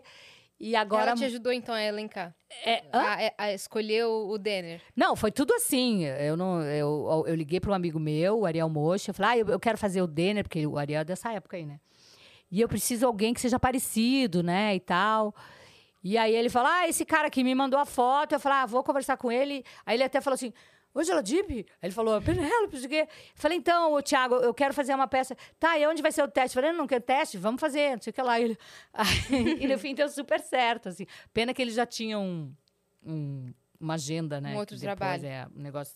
A gente agora vai pro Teatro UOL, que fica lá no Shopping Genópolis, sexta, sábados e domingos. Sexta, 21, sábado e domingo às 20. E aí agora quem tá fazendo é o Heitor Garcia. Que também lembra, assim, né? Porque o Denner mesmo, segundo amigos dele, ah, ele... Eu achava que ele era gay. Tanto que eu falei, eu quero um ator gay pra fazer, né? Mas aí há controvérsias, né? Dizem que não, que ele, ele mesmo fala que ele criou um personagem efeminado, na época que se falava efe- efeminado, e a Maria Tereza era criticada por muita gente, conservadora, obviamente, porque ela se juntou a, efemi- a um efeminado que dava ordens do Planalto. Porque até hoje tem alguma coisa que ele, ele mudou a- a- o figurino dos caras lá da- da- do Planalto, porque lá era um calor e eles usavam uma roupa, acho que meio europeia, e ele mudou isso. Tem algumas coisas que, que até hoje se usa que foi ele que mudou. E hum, esqueci que eu tava falando. Que, Que ele criou um queria um personagem. ator gay. É, então. E, o- e aí, o, o Denner, ele, ele fazia. Sabe do romantismo, um dandy? Que é aquela coisa que fala sobre si mesmo, narcisista, paixão, tragédia, romântico, sentimento. E, e- e, tipo, como é, mal do século, aquela coisa do problema no pulmão. E ele, ele, ele fala, né? É textual dele, assim. Ah, eu criei esse personagem. Porque eu imagino que, se você trabalha com moda naquela época, você vai meter a mão na mulher, né? É, Então, imagine um estilista que não é gay, que vai tirar a medida da sua esposa, que vai passar uma Ficar o fita métrica aqui ela. no. É, que nem cabeleireiro. Então, de repente, como se ele tivesse inventado que era gay e essa coisa assim, pra ter. Uh, Vou ter circular. paz pra trabalhar. É, exato, para ter paz para trabalhar e também isso, e também, claro que depois ele virou jurado de um programa e ela também do Flávio Cavalcante, que era um programa Nossa. super famoso. Sei. E ele fazia o maior sucesso, o Denner, né? Porque ele tipo assim, aquela coisa que se falava antes, a bicha maldita assim, né? E Então- o Denner tá, tá vivo ainda? Não, faleceu? o Denner faleceu em 78. Nossa, faz tempo. Tem, acho que ele deixou dois, acho que uma filha, o outro filho acho que morreu. Ele era casado com uma super top model, Hum. foi casado, que parece que virou Hare Krishna hoje, tá viva ainda, esqueci o nome dela. E a Maria Tereza contava que ele assim, ah, e ele se apa- vivia me contando das paixão dele, eram todas mulheres assim. Então, é. Ele teve esse lance de marketing assim, né? É. De, e, e todo mundo acreditou. E a partir de quando que vai estar nessa temporada no Teatro UOL? Dia 3 de junho. 3 de de 3 de junho. junho Tá até. É, agora, exatamente. A gente fez essa viagem e agora vamos estar em cartaz. Então é isso, a gente vai. Quando a gente é muito sozinha, assim, que você não tem um grupo, às vezes você dá uma esmorecida, assim, aí vem a outra pessoa e fala: Não, vamos fazer. Tipo, vocês, assim, ah, hoje eu não quero fazer o podcast. Ah, não, mas eu tô mais animada e tal. Então você tem que estar sempre se puxando. E o que eu digo é isso, que com a idade parece que você vai. No meu caso, né? Porque a Natália Timber tá aí fazendo com 90 anos, a Bibi Ferreira. Então não sei, mas acho que você fica um pouco mais calma, né? Sei lá. E, eu não e- tomo remédio, então. Talvez se eu estivesse tomando um antidepressivo, talvez eu. Como foi essa última experiência na TV que você fez, Carinha de Anjo? Como foi voltar para uma novela infantil, por exemplo? Ah, foi maravilhoso, foi muito legal, porque trabalhar no SBT é muito legal. Lá é. Nossa, não tem estresse, sabe? Tudo Não- família, né? Tudo família, é uma delícia. Eu amo trabalhar lá. Trabalhei duas vezes. E essa última vez era um elenco que tinha que 20 crianças, né? E o meu núcleo era maravilhoso, que era o Gabriel Miller, que é um menino, hoje ele deve estar, não sei. Sei que a Maísa tinha 14 para 15, porque eu fui no aniversário de 15 anos da Maísa, né? agora Nossa, ela é. fez 20, E agora, ela acho que ontem. 20. Isso aí. É. A Maísa é maravilhosa, assim, é iluminada. E o Gabriel também. Então, o meu núcleo era incrível. Era eu, e- eu e os dois, né? O filho adotado, a, a Maísa, que era filha do, do. Era o Papito, né? O Supla. O, o, então era um personagem muito legal, que ela era roqueira e tal, andava de triciclo. É, ela, ela era influenciadora, né? Não sei. A, fi- a minha filha, no caso, a Juju, né? Ela Ah, tinha um é, a vlog. Juju. A Maísa fazia Juju, É. o Emílio, o Gabriel, e eu fazia a Rosana, que era essa roqueira, mulher que tinha adotado um filho, que era mãe solteira e que se virava, que virou prefeita. É, as, as novelas do SBT têm essa coisa também, né? Para idoso e criança assistir, que é só mensagem legal, só coisa boa, Uhum. E divertido. a história é boa. É, essa novela é colorida, tem muita música, tem a Karen Hills, que faz uma freira lá que canta pra caramba. Demais, demais. demais. Foram quase dois anos, um elenco que também nós ficamos amigos, né? Até hoje a gente tem um grupo lá de Carinha de Anjo Eternamente. e vire. Também fiz um, fiz um vídeo de, de pandemia com eles. Enchi o saco de todo mundo pra falar na época, né, das. Pra conscientizar as pessoas, assim. Também eu tava lá em Torres, né? pa- que- Então É. eu falo que eu não faço nada, mas eu tô sempre fazendo. Como né? que foi esse período que você voltou pra Torres, voltou a morar no Sul, nesse período Foi pandêmico? ótimo, eu amei. Ali eu entendi que você po- eu posso ficar sozinha, tipo, sem, sem boy, ah, sem trabalho, sem sexo, sem maquiagem, sem calcinha, sem sutiã, sem nada. Foi assim que eu passei seis meses. é. Comigo, era eu, minha mãe, a cuidadora dela e quatro pets. Uhum. Pets é fundamental. Você tem que ter comida e pets Tem que pra ter passar por pra uns sanidade, perrengues, né? pra sanidade, né? É. Exatamente. E abrigo, né? Tinha tudo isso. Então, Você adquiriu um hobby que você nunca tinha feito antes? passear com o cachorro de manhã cedo de chambre. Porque tem, um, tem uma coisa que aconteceu na pandemia, que é um movimento, que acho que foi o, o Gilberto Amêndola que falou, que é o pijamismo. Porque agora eu ainda faço isso quando eu vou para Torres. Cara, eu tenho que acordar às seis da manhã pra. pra- tá chato, né? ô, E não falei nada engraçado. Então. Tá, tá maravilhoso. É, é, eu, eu acordava às seis da manhã, o cachorro assim, né? Desesperado pra fazer xixi. Porque ele não faz xixi dentro de casa, né? Os gatos têm o lugarzinho deles e tal. Então, aí, meu, eu acordando, eu pegava, botava o chambre e saía de- com meião, a Raider, um gorro na cabeça, Uhum. óculos. Aí o pessoal, né? olha a Penélope Não, aquela hora da manhã, ninguém na rua também, era praia, ainda mais na praia. É. E agora eu tive lá, eu faço a mesma coisa. E acho que se eu tivesse cachorro aqui, eu ia fazer igual, gente. Uhum. Qual o problema? Porque a pandemia veio isso, né? As mulheres ficaram grisalha, você pode sair de pijama pela rua, Home office também. home trouxe- é. office. Eu tô é. muito feliz que finalmente as pessoas estão saindo como eu já saía, que é, de pijama na rua. Eu, Você é uma visionária, lançando já- moda. é isso, agora eu tô- porque todo mundo fica assim, gente, a gente precisa parar com essa coisa de passar roupa. Eu falo, bem-vindo ao meu mundo. Ah, não. Eu parei de passar roupa, tem 20 anos que eu parei de passar roupa. Passar, cara, eu quando eu vou comprar uma roupa, bom, adoro agora brechó de novo. Mas tem que tanta coisa boa em brechó, né? Tem. Mas tem eu, eu fa- a primeira coisa que eu falo assim, eu, eu quero roupa que não amassa. Eu jamais vou passar roupa. Jamais. Você ver com ferro, passando cabelo também. E eu lembro que quando o, o Laerte, que era o meu, sei lá, marido número dois, ele falou assim: Eu nunca namorei nenhuma mulher que não penteasse o cabelo. Eu falei, bem-vindo. Olha aí, pra tudo Quando tem a faz primeira escova, vez. tudo A bem, vida é uma novidade, né, É, amigo? E ele era engraçado, que ele passava o pente, ele dividia, passava o pente. Gel. nanã, passava creminha, era uma maravilha. E eu aquela coisa. E agora eu casei com o Ernesto e ele, esse dia eu vi, ele pegou um ferro em cima da minha cama e tava passando a camisa dele. Falei, gente, não tô acreditando, você vai passar a camisa? Ué, eu vou, você quer que eu... Ele, faz, ele tem um programa online jornalístico, né? E você quer que eu fique todo amassado? Nem- dá pra ver, mas nunca vou passar. Também sou igual a você, jamais eu vou Tá passar. doido. Nossa, eu tenho tanta roupa limpa, mas eu tô sempre de roupa de, faz- de ir pra academia, assim, e O, pijama. ma- o máximo que eu faço é assim, se eu, pe- se eu vou pegar a camiseta que eu vou usar no dia e ela tiver muito amassado, eu levo ela no cabide pro banho comigo. Porque daí, Porque daí ele- o vapor é, dá uma- Exatamente, dá uma Dá uma disfarçada. disfarça. É. É, isso, esse é o meu limite. Exato. É o limite do humor pra minha camiseta. Você É tava- até ali que ela vai.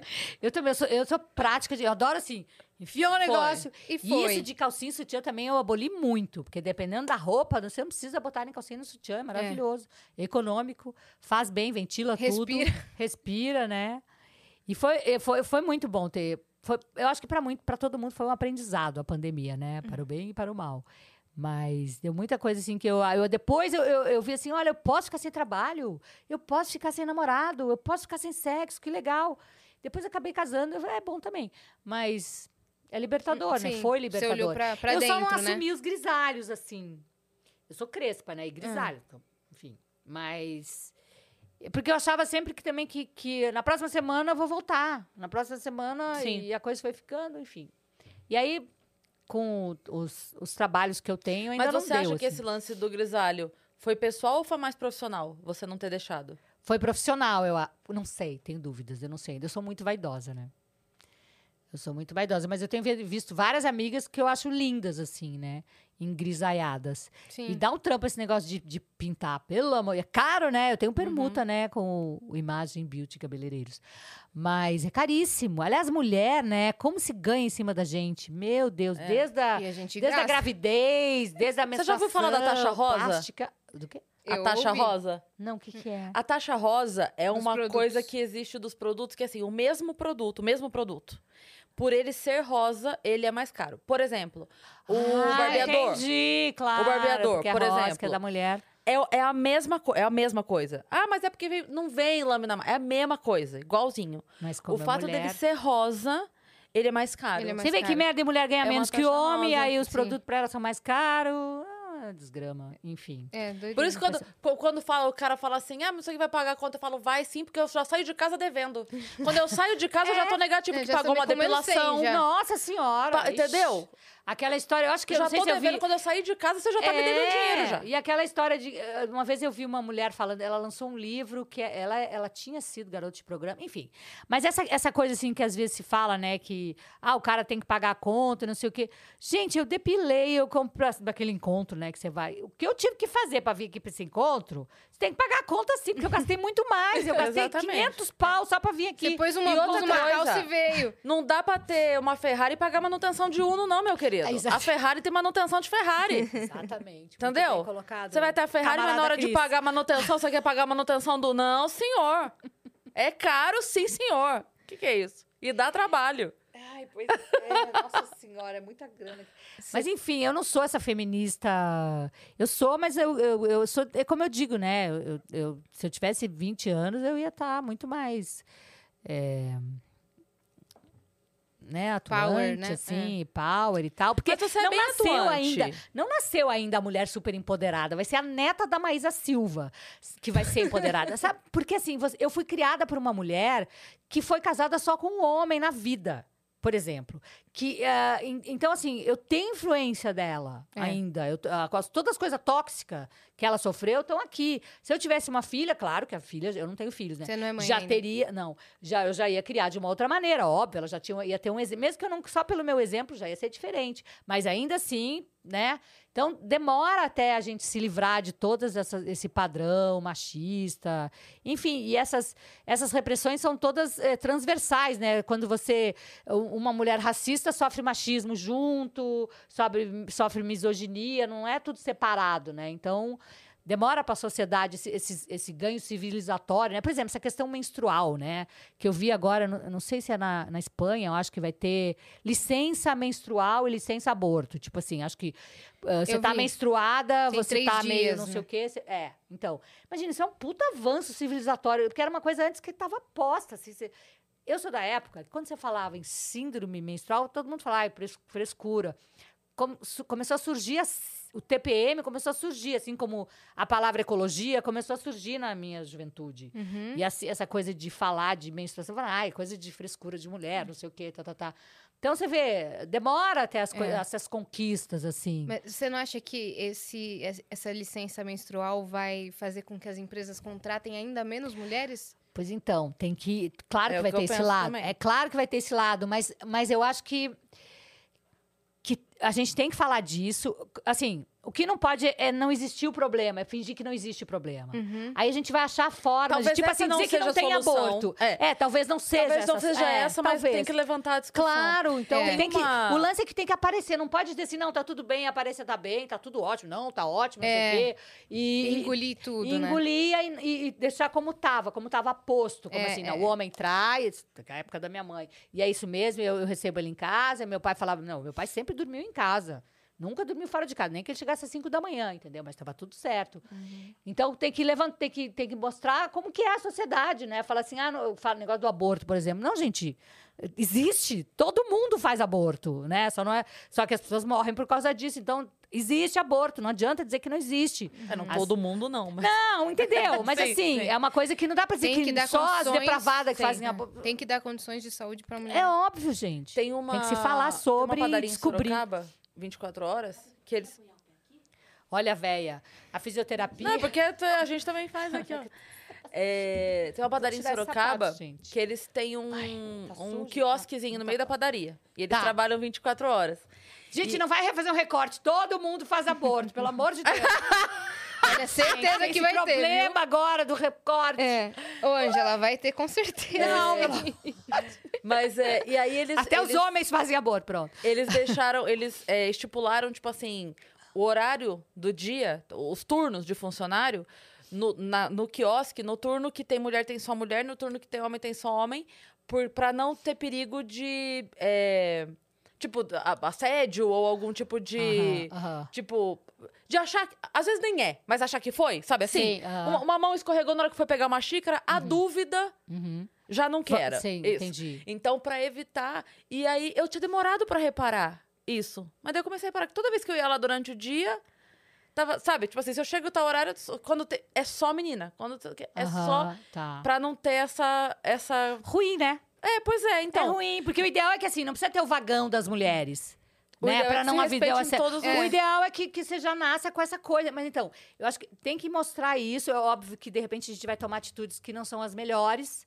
Depois vai se descobrir, não, isso não é, é melhor a gente não, não ter ali, sei lá, isso vai prejudicar ou Sim. não. Até isso que é o avanço civilizatório. Mas assim, uma coisa que nem se falava antes, tipo pobreza menstrual, agora se fala. Sim. Então, isso Tem é que bom, levantar. Que vai se levantar. que E- levantar por que está acontecendo isso? Porque as mulheres estão tendo voz, porque não são as mulheres do Jornal das Moças, lá da, do, jornal do- da- da- que eu falei, Sim. da, da época da minha mãe, que aceitavam as coisas, que os, eu sou da época em que a gente apontava assim, ah, ela é filha de casal separado.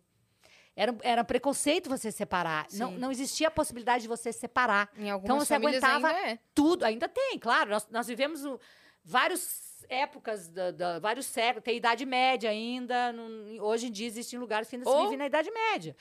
É, en- então, assim... ahn, eu não, já me perdi o que eu estava falando. Mas, era, mas era, isso, era é impensável você se separar. Você aguentava tudo. Né? É. Hoje, agu- hoje em dia É. a gente fala de relacionamento tóxico, a gente tem a. Como é que chama? O cara não pode se aproximar, tá, tá, tudo isso é avanço Medida- civilizatório. A gente ainda não sabe.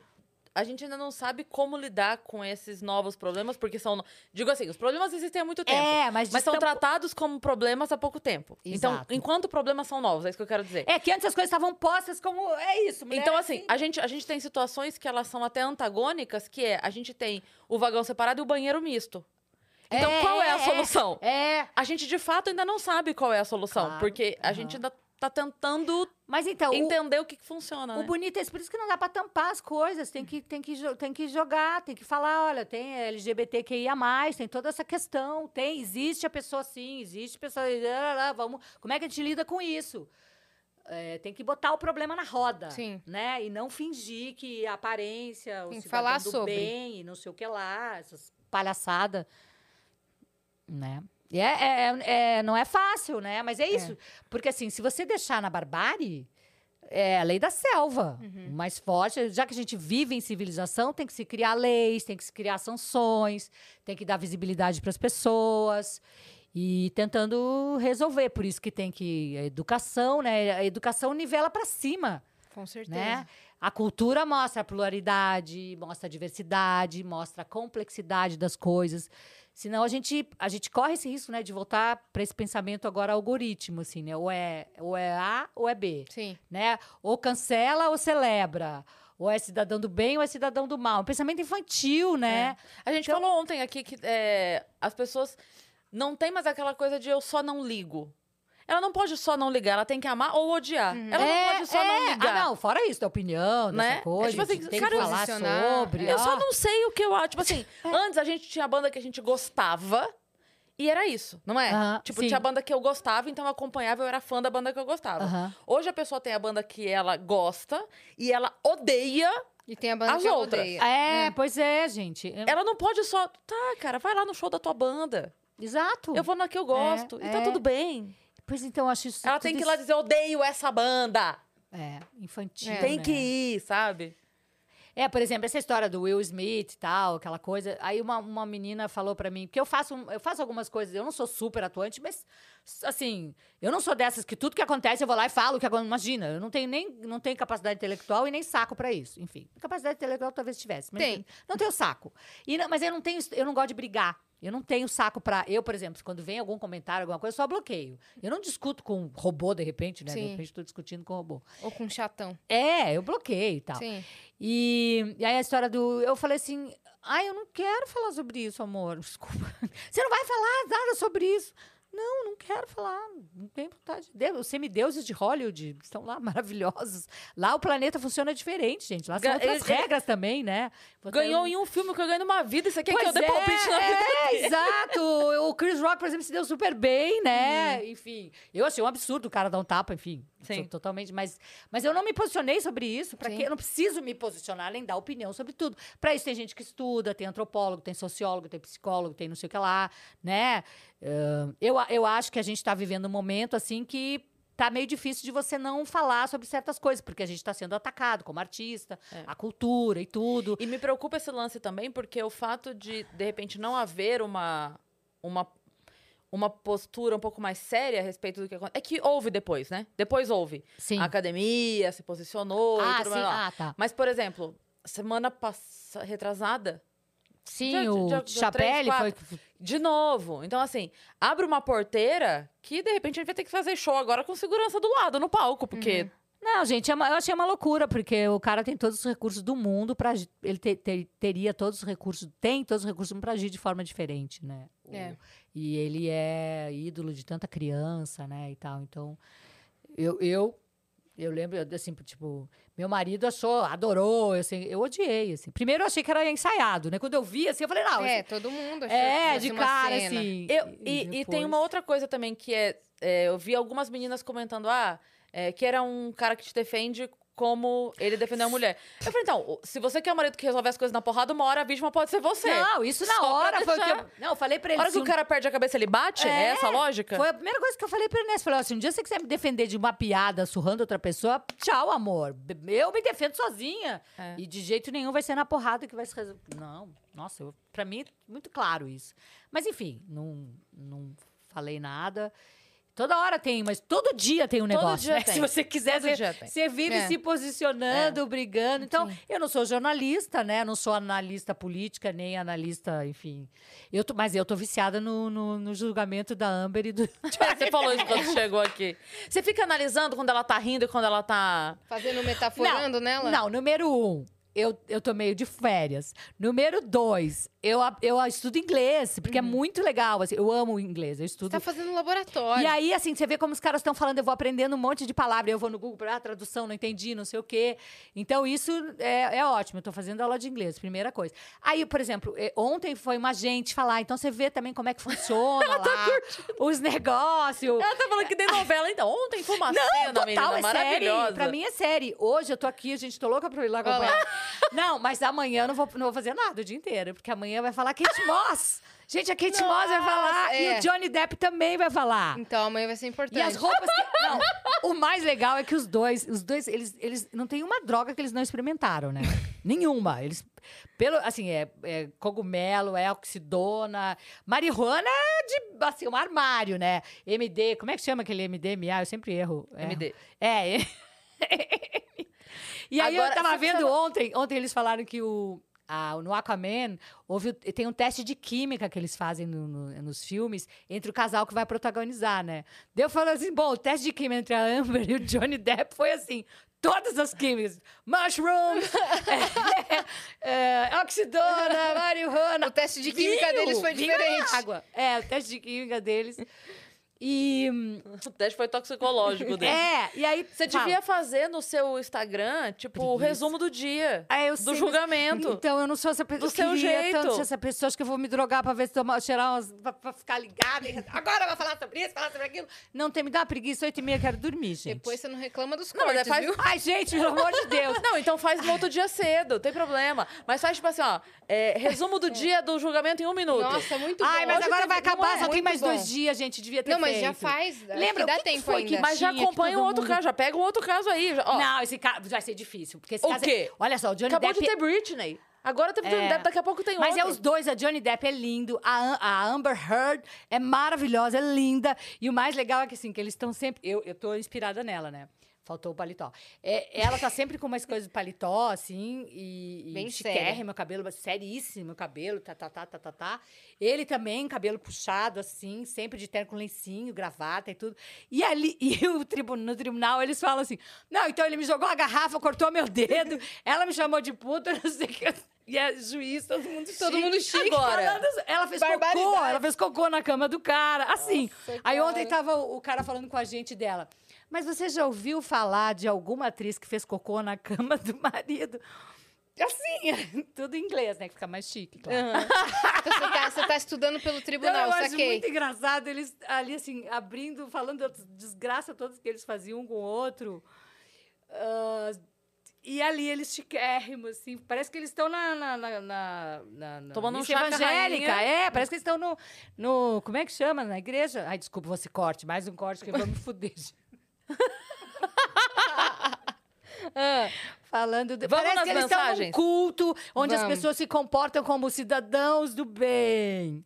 é, Ai, que escreveram calor, assim, gente, escreveram assim, apareceu uma mulher com um filho dele hoje. Não, mas isso foi. Eu já sei. Quer, quer que eu explique? já Ah, meu Não! Um casal resolveu trollar. Eles falaram assim: Ah. não, você vai lá com o bebê. E aí, quando. Porque assim, esses dias ele desceu num carro, parece uma limusine, chiquérrimo. Quando abriu a porta, tava tocando um puta reggae. Devia estar um fumaça lá dentro. né? Desceu o Johnny Depp, tava tocando um puta reggae. Aí desligaram. Aí, então tem, virou um circo. É, é, Aí o pessoal vivo. tá indo lá É. fazer Aí o pessoal entretenimento. fica na- na- na- esperando eles chegarem, né? E aí uma mulher fo- levou, e eles combinaram, o casal combinou. Você leva lá e fala que o, que o menino é filho dele, não sei o quê. Virou Parece que ela bagunça. foi até. Ela teve. Não sei se é a polícia, alguma coisa, mas não deu muito certo a trollagem. É, assim. claro. É. Do nada você vai lá e fala, ó, esse filho é teu. Pois é, ainda mais o cara sendo. é, pô. Ó, a gente tá com Vamos várias lá? mensagens aqui na plataforma. Bora. Bora ler? Bora. Ó, primeiro aqui, o Renan Gurgel mandou salve Boa. Crisiar. Salve, Salve, Renan. Renanzinho. Quanto tempo? É verdade, tempo mesmo. Ângela, admiro o seu trabalho e pra mim, mais marcante que a Pené- Penélope foi em Anhanhã, em Ilha Ratimbum. Eu era fã. Você acha que a infância de hoje ainda aceitaria conteúdos iguais aos do Ratimbum ou a geração mudou? Claro que ia ter que mudar muita coisa, que o mundo mudou demais, né? Tem, Mas tem- tem mas- mais tecnologia. É, tem o, bom, o TikTok, né? A criança com 5 anos está fazendo tutorial de moda. Aí eu não sei como te responder isso, mas, mas assim, ah, o ritmo é outro, né? Ah, as questões. ah, tem- o ser humano é ser humano, né? Continua tendo que comer, tem, tem muitas. Né, a criança, as, as necessidades da criança são iguais e tal. Talvez a Acho que a abordagem- fosse youtuber. É, com certeza, ia mudar, né? Ia entrar essa coisa do. Mas acho que não ia precisar mudar tanto, não. É. Boa. Aí o Rodrigo Jimmy mandou: Oi, Yas e Cris, fã demais de vocês. Boa tarde. Aqui Jimmy, direto de Jaguariúna, São Paulo. Sou mega fã da Angela Deep desde o castelo. Ela tem algum projeto de teatro em SP? Cris, qual o segredo da sua maionese? Passando vontade desde o EP de Julia Gama. Então temos duas perguntas, né? Se você vai ter a peça, que você já falou que falei, sim, aham. e, e a- o segredo da Segredo da maionese da maionese, Cris, que ela o não da deu. O segredo da maionese é segredo, É. gente. Vocês estão doidos? Não posso contar. É o pulo da gata. É, assim, então. É, não. O posso, senão, da senão minha maionese. perde valor no Você mercado. tá casada? Não. Não, porque de repente a maionese atrai, né? Sei lá. Né? Então. Olha aí, o segredo da A, maionese. Dan, a Dani já comeu maionese, ela pode falar, né, Dani? Mas você faz maionese maionese- com a maionese industrial ou você pega, bate o ovo, o azeite, o limão? Não, a maionese que estão falando é aquela maionese de churrasco. Sabe a salada de maionese? Que é com batata. É, Isso, essa aí. é. Ué, mas e não Isso. vai ovo? Não vai azeite de oliva? Não vai limão? Ah, você tá falando fazer Você a põe a maionese. Não, não. Eu uso, já pronta. eu uso a maionese pronta, mas eu gosto de uma maionese específica e tem um truque. Bom, já tô pensando É em isso, baixaria, mas tudo bem. Ah, não, não De- tem. Agora eu tô me sentindo igual, porque assim, no Não meio do, tem gente, baixaria. no meio do julgamento, a Amber, ela abre uma, todo mundo abre uma garrafinha assim. e ela, aquela cara linda, desgraçada, filha da puta. E o, e o Johnny Depp tem um, aqueles, aquelas coisas de café, assim. Sei. Aquelas garrafas Térmica. de café térmicas, térmico, deve custar 10 milhões de dólares aquela porra.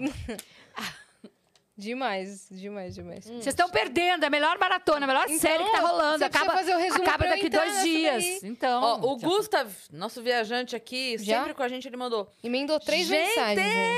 É, vários vezes. 61 não pode ser. A Não, Ângela- 60, vai, ô, ô, 60. É em dezembro eu faço fazer 61. A Ângela deve ser uma vampiresa no estilo entrevista com vampiro. Bonito somos nós. Ela está belíssima.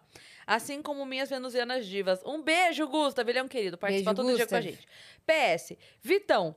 Quando você vai aparecer para um pós-Vênus? O é pessoal ele, do. Discord já deve estar com saudade da sua voz de locutor. Você vai colar hoje? Olha. Hoje tem Vitão lá, hein? Vitão que vai colar. Muito Voz Um bem. dia a gente Genética- aparece no pós-Vênus também do Discord, tá? Fica Voz aí. geneticamente impostada. Olá, É. né? Legal, isso aí dá dinheiro, hein? Boa. É. Tem E mais aí- duas dele aí. Tem mais duas dele. Vamos lá, então. Meu Deus do céu. Ângela, você é um ícone, sem dúvida nenhuma, inspirou tantas pessoas. Seu talento é simplesmente incrível. Eu lembro que a primeira vez que te vi fora da personagem, eu nem a reconheci de tão grande as diferenças que você fez na construção da Penélope. Daí me surpreendi novamente quando vi você fazendo entrevista como a personagem, mostrando o quão sólida é a personagem e sua habilidade como atriz. Muito obrigado por ter feito parte da construção do cenário cultural do Brasil e por ter cultivado a cultura em crianças como eu. Um grande beijo. Mensagem Obrigada, legal, nossa, né? que lindo. Ele é um querido, o Gustavo é um querido. O Gustav, eu adoro fazer, eu, eu, assim, como atriz, porque tem atores que são eles mesmos, assim. Por exemplo, Fala Bela é muito Fala Bela. Até a Regina Casé, tô falando, são puta atores, mas assim, você vê muito eles, assim. Eu adoro fazer personagem, eu adoro fazer uma coisa que a pessoa não saiba quem é, assim. Uhum. Quanto mais, eu não tô falando de peruca e óculos, que eu também gosto, mas se você conseguir o trejeito, uma outra voz, um. a- essa Maria Tereza que eu faço, o que eu mais sofri, olha que, que, que irônico, assim, eu sou gaúcha. E fazer o sotaque, porque os- o Brasil é imenso, né? Nós temos sotaque, por exemplo, o sotaque paulistano é diferente do sotaque, sei lá, eu, da Moca, ou ali Sim. mais perto de Minas. E no sul, assim, Porto Alegre tem um sotaque, e o- a fronteira, porque São Borja fica fronteira com a Argentina. É um sotaque muito forte. Eles falam muito assim, é João Goulart. É, não é o leite quente da- de- do Paraná, enfim. Tô, agora estou fazendo tudo errado. Mas o que eu mais sofri foi fazer o sotaque da, da fronteira gaúcha, eu sendo gaúcha. E é uma coisa estranha, né? Porque eu, eu ficava me ouvindo, parece que estava falso. uma- Depois, agora eu já tô tranquila, Orgânico. assim. Mas foi a parte mais difícil. Além de, claro, ficar mais contida, porque é uma mulher daquela Outra época postura. e tal e tal, e ainda primeira dama. A questão do sotaque. eh, mas é uma coisa que eu adoro, esse tipo de desafio, assim. Adoro fazer um personagem que seja. Que, que, de repente, quando eu for cumprimentar a plateia, eles falam, mas era você? Eu acho o máximo, né? Não, eh, eu lembro que eu fazia uma diva que era toda. Também, também, coque banana, assim. Era uma, uma comédia inglesa do Tom Stoppard. Era o legítimo inspetor perdigueiro. E o Marcelo Várzea, ele não me conhecia, e ele se apaixonou por mim em cena. E aí ele era amigo do Mansfield, né? E aí quando eu desci, aí eu, e o Marcelo me apresentou, ele, ele falou, gente, É aquela mulher linda. E eu ainda dava toda esculhambada, porque eu era do circo. eu- e quantos anos eu tinha, sei lá, contador. Enfim. Aí ele falou, cara, quando, quando a Ângela apareceu, eu falei, que decepção, parece uma, sei lá o quê, um- uma maltrapilha. É, Enfim, e- bom, eu, pra mim isso é elogio, né? e a, a claro. voz da Penélope já era mais agudinha, Mais né? Mais agudinha, estridente. é. E da Nhanhanhã, muito grave. Como que era a voz da Ai, eu nem lembro, mas era- acho que era uma coisa. Não, sei- não, assim parece que. Era uma coisa assim. É, obrigada, eu não né? lembro. Era uma mais. coisa assim, né? Que, ai, Mais tensa. É, Muito. porque ela era de. Não sei, ela era de terror. Era não tipo, é? o que vocês vieram fazer, fazer aqui? aqui. Né? Era uma coisa É. muito assim. Tanto que eu nem. Eu era pequena. assim- Ah, desculpa, não era pra falar isso. Não, eu já era grande. Não tem nenhum problema com isso. Eu já, Já era era muito entrando grande. pra Foi faculdade. outro dia ali. e eu falava: essa é a Penélope? Olha, isso pra Não, mim é um elogio. Não pode É. ser. É. Eu adoro fazer personagem. Eu fiz Carmen Miranda no teatro também. E aí eu estudei muito os, os filmes dela, a voz dela, ela cantando, os trejeitos. Você fez ela- musical? Fiz um musical, mas não na época desses musicais milionários que tem hoje, né? Sei. Na época. Outra montagem. Era outra montagem. Era eu, o José Rubens Chachá, o. Bom, enfim, gente que já não existe mais. E aí eu fazia Carmen Miranda. Eu amava também. Cantava, dançava. Então, a a parte mais divertida é a construção da A personagem. construção da personagem, a pesquisa que você faz, né? Pra tentar ficar. Claro, por exemplo, no- lá no, no- no Hollywood, né? Os caras têm os coaches, os caras têm um ano pra se preparar. Aqui, quando eu fui fazer a novela Estrela de Fogo, que era uma novela sertaneja, cujo ator principal era um cavalo. O cavalo que eu digo era, era a estrela era um cavalo mesmo, o bicho. Não tô ofendendo Não tô ninguém. ele era um Ninguém, cavalão. gente. Corte. Angela de putz, você gosta desse É, Vamos botar a foto do ator, o protagonista personagem principal era um cavalo. Em Estrela É. de Fogo, Ângela declara. É, E Mas vamos botar a foto do ator ainda. Era uma época pré-internet, não tem problema. O protagonista só me dava coice. É a frase. Do... É que eu era bem assim, era, um, era acho que era um Pain Horse, enfim, sei lá. Eu nem sei quem era, quem era a estrela do, de dança daquela novela uh, Estrela de Fogo, mas eu tô falando isso porque, de repente, eu entrei no estúdio assim, fazer sotaque de interior de Paulista.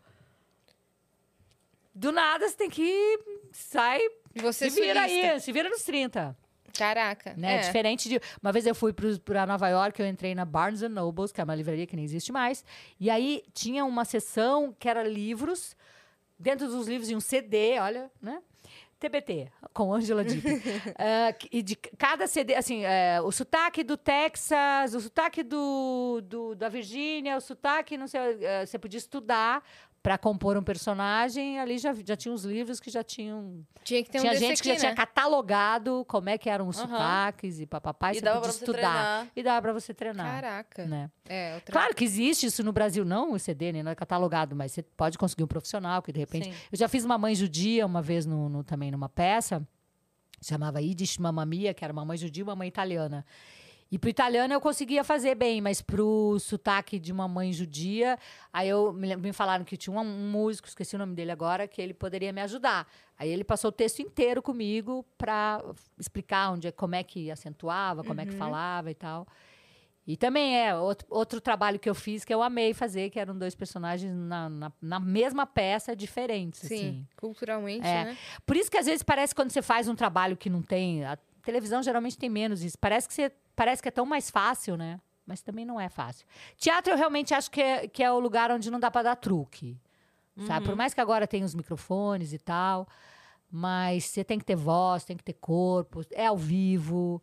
Né, o que acontece ali não vai acontecer outra vez igual. Né? Então, eu é sempre falo que a, a plateia é testemunha, não é público. Eles são testemunhas, porque o que aconteceu ali não vai se repetir. Foi feito pra você. É. É. No momento único. E é muito tava- legal. Às vezes você para de fazer, você fala assim, mas dá um trabalho. E a gente estava ensaiando agora, eu falei pro Thiago, falei, nunca mais eu quero fazer teatro na vida. Que, meu, como a gente ensaia, e decora o texto e não sei o quê, e faz, e não tá bom, e não tá bom, e não tá bom. Aí depois, quando, né, você fala, ai, como é bom fazer ao Vou- Acho que vivo. vou fazer outra coisa, né? É. Tipo, acabou a peça, o que, que eu... É. eu nunca mais faço teatro. Dá dois dias, vou É. fazer outra coisa. Pega um livro aqui. Aquele meme do 23,59, nunca mais faço teatro. É. Meia-noite, vamos montar uma peça? É. É, você tava falando pra ele que você queria contar uma história engraçada. Você tem algum... Você falou assim, ah, não falei nada engraçado. E falou Não, realmente. Não tem nada engraçado. Mas você tem uma tá história graça. engraçada de bastidores que você lembra, assim? Bom, primeiro que eu não lembro de nada, né? Ai, gente, Pronto, já foi um essa história biógrafo. engraçada. Mas eu, eu lembro, Eu eu lembro do. Ratimbum que o, não é engraçado, mas que eu, eu, eu, até hoje eu sou muito. Eu não presto muita atenção nas coisas, assim. Ou melhor, eu, eu me distraio com muita facilidade, né? Então, para mim, foco é um negócio difícil mesmo. E aí eu, eu tava acostumada com teatro, e quando eu fiz o Ratimbum, o, o, o menino que fazia o Zequinha, né? O Fred Allan, eles já estavam um tempão ali no estúdio e tal, né? E, e eu. Ele falava assim pra mim: você não tá vendo a câmera? Você tem que virar. Pra... Eu, ah, é. não- nem vi as câmeras, assim, sabe? Me lembro disso, aquele guri, que ele tinha 11 anos na Uhum. Sim. época, eu tinha E ele te 30 dando um tantos, toque. E ele me dando toque, assim. Mas É que eles passavam muito tempo lá, né? é, pra eles ali era a casa deles, É. ainda mais pra, assim, o, o menino, o Gabriel Miller, que fez comigo Carinha de Anjo, Uhum. ele sabia o texto de todo mundo. De todo, do- do- da, da- assim... Ele lia o roteiro não, ele inteiro. não lia, ele não sabia ler. Ele tinha seis anos, ele ainda não sabia ler. A ele passava com a ele. mãe, decorava com a mãe, e a menina que fazia a carinha de anjo, a Lorena Queiroz, a mesma coisa. Mas é o cérebro, gente, cérebro novinho em Meu folha, É. zero. Esponja, né? É. Esponja. Sim. Então, pras provas, gente, eles devem ir Amber. muito bem. Pegar a água. Todo mundo com sua garrafa, assim. Ai, tem que pegar, peraí. Ok, so. Não, eu vi que, hoje eu vi que tinha uma, uma marca, porque sempre é sem marca. Mas hoje eu vi que tinha uma marca. Ela deve estar ganhando milhões de dólares daquele gole. Ah! Se bem que eu não sei, a Amber Mas pra fazer igual a Amber tem que fazer assim, né? Que ela dá aquele sorrisinho enquanto tá falando com a advogada e volta depois com um cara de séria. Psicopata? Nossa, cara. não sei, eu não sei, gente, tô brincando. Eu não sei quem é, qual é a verdade. Eu sei que os dois viviam um relacionamento tóxico, eram uns puta doido. Mas puta assim, doido. segundo o que a- a- a- parece, tem essa reviravolta, né? Que a Amber se aproveitou do Me Too, contou uma mentira lá, que, ela, que ele batia nela. Uhum. E ela, também pro lançamento do Aquaman. E o Johnny Depp diz que ele pode ser tudo, que ele pode ter feito tudo na vida, menos bater em mulher. E aí, as ex do Johnny Depp falam maravilhas dele. Então, não sei. Vamos ver, né? É, não Faltam só dois nada, dias ou mas- duas Oi? semanas. Faltam Só, faltam dois dias. dois dias só. Termina minha série agora. Não, e aí eu tô louca, eu tô assistindo todos os YouTube dos, do, lá dos Estados Unidos, dos caras falando. Comentando. zoando. Cê- Tem um cara que é maravilhoso, que é da é Popcorn Planet, É. que ele lança camisetas. Então, as coisas que são faladas lá no, no, no, no- no negócio, ele já, ele já. Tipo meme. Já sai uma camiseta. É, já tem, ele já veste a camiseta, assim. Nossa, cara. Tem uma coisa que o Johnny Depp fala assim, will you dare? Que o cara fala que ele tava tomando, o cara diz assim, mas, eu, mas você tava tomando vinho e o Johnny Depp fala, mas você tava lá? Uhum. E virou tipo um meme. A cara já tem a camiseta. Nossa, cara. Maravilhoso. Maravilhoso. é, e Muito tem bem. uma outra coisa também, quando eles brigavam, eles falam assim, que eles, quando eles brigavam, eles falavam uma palavra que era pra dar um para dar um tempo assim, que era, acho que foi isso que eu entendi, porque tudo em inglês também eu, eu posso estar entendendo tudo errado, né? De repente Johnny Depp é um baita E os, os canais que eu tô assistindo são contra ele, eu acho que são a favor. Ah, aí eles falavam, couch, couch, couch. E aí, tipo, a briga dava um tempo. Já tem a camiseta, couch. Couch. É. Sofá, eu acho. Hum. Né? Né, Ilan? Eu tenho meu assessor, contador, assessor de línguas. Couch, sofá.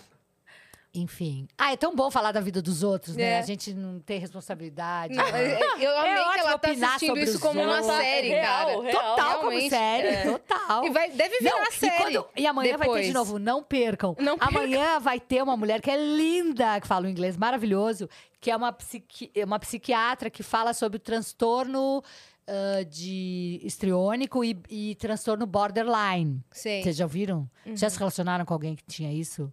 De, de- domesticado, não, diagnosticado. Não, mas borderline é um tipo Nunca de com bipolaridade, né? domesticado. Eu já tive. Quando ela falou, eu reconheci um, um ator que eu trabalhei que tinha essas- esse problema aí de transtorno de. Que é assim, no primeiro momento, a pessoa fica íntima de você, é seu amigo de infância. Você fica apaixonado pela pessoa, a pessoa é apaixonada por você, lá, lá, lá, lá, seu melhor amigo.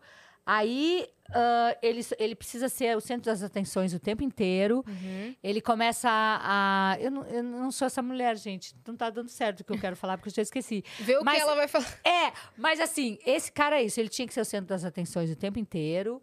É, de repente, de uma hora para outra, vira uma chave, você, chave, você vira inimiga do cara, vira inimiga, e ele começa a inventar histórias a teu respeito. Mentiras mesmo, assim, que. De onde o cara tirou isso? Pra te destruir.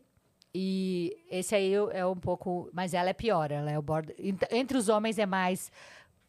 Como é que é? Aquele negócio que não tem empatia? Psicopatas. Entre homens é mais psicopatas e entre mulheres é, é borderline. Que aí tem todas essas coisas. Gaslight, ma manip gaslighting, manipula tudo, inventa história, sofre, diz que vai se matar. Se você fala, não dá mais, não vamos ficar junto, a pessoa diz que vai se matar. E é uma loucura, você vai entrando, se enredando e difícil de sair, né? Enfim.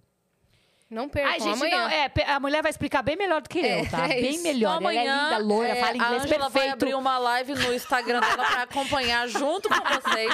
Segue ela lá no Instagram, que é... Arroba. Se eu estiver viva. Angela Deep, D-I-P-P. É. A mulher chama Shannon Curry. Eu tô falando tudo errado. Que estão acompanhando. Não, ó, amanhã você abre uma Quem é live? Aham. pra assistir. Pra gente assistir você assistindo. Assistindo em inglês, quer dizer, Isso. eu não entendi direito, mas parece Faz um é react, isso. faz um react. Tá defendendo Você vai fazendo um react ali, em tempo real, você vai... Olha, ela falou isso É. agora, meu Deus, não Ai, acredito. é. Ah, Vai ser ótimo. Não, gente, mas que olha só, é tão é acontece tanto violência doméstica, né? Feminicídio, Sim. ah, relacionamento tóxico, é um negócio tão grave, né? Que meu, vocês têm aí estatísticas de quanta, quantas mulheres morrem por isso. No Brasil é campeão nessas porra toda. Então, se realmente é, essa mulher fez essa mentira, ela faz um desserviço para esse movimento tão importante das Sim. mulheres, né? Uhum. Então, sei lá. Mas. É, vamos esperar aí o, o O veredito, que vem. né? Ângela, obrigada de ter vindo. Acabou a energia? Ai, acabou a bateria. Acabou a bateria Essa social. aqui tá perto, eu tava vendo aqui, tá perto da hora dela dormir já. É, gente, tá hora de eu tomar meu chazinho, Isso, botar já- meu pijaminha, Já ficar deitar, tranquila. ler meu livrinho. Eu leio duas páginas e caio no sono. E A Maria Ângela, a Tereza- gente chamou ela o ano passado, é que o Vênus terminava mais tarde, ela não veio. É A verdade. a gente ah, acho que Vênus- foi isso, então, Stand-up, né? gente, que acho que eu parei de negócio de bar. É. assim, não, vamos no bar, começa meia-noite. Ai, Ah. não, gente, pelo amor de Festa Deus. que começa às 11, nem, nem chama, né? E eu vou em festa pra quê? gente? Já tenho meu homem. Restaurante pra quê? Já comi tudo que precisava comer. Não, não, Ficar não no, que- no conforto do celular, né? Véia, né? Véia. Maria Tereza Denner, Maria Tereza Denner, a partir do dia 13 de junho, 3 de junho, 3 bem gaúcho. Sexta, sábado e domingo no Teatro UOL, antigo Teatro Folha, no Shopping Higienópolis. Direção de Ricardo Grasson, baseado no livro de Wagner William, com Heitor Garcia. Maquiagem de Edgar. A segue ele já de Odara, que é uma- ele tem uma drag maravilhosa. Que mais? Era isso, é né? isso, né? É isso. O Willan Soares, que É me de acompanha. sexta nos, nos domingo? podcasts. Como é que fala podcast? Podcast. Adorei a, prese- a presença. Gente, De nada, pô. Foi um Do prazer nada, estar aqui com um você. prazer estar viu? aqui. Amanhã Obrigada você vai estar com me- quem aqui? Já deixa nos aí a agenda. Já deixa a Gente, eu agenda. quero do- agradecer vocês terem vindo aqui Deixa no as meu redes podcast. sociais de vocês. É. Bom, então, ó, Amanhã- segue a gente, tá? A gente adorou estar aqui. Obrigado, Ângela, pelo Valeu, convite. Ângela. Eu sou a Amanhã Cris Paiva, tá? Kate Moss aqui com vocês.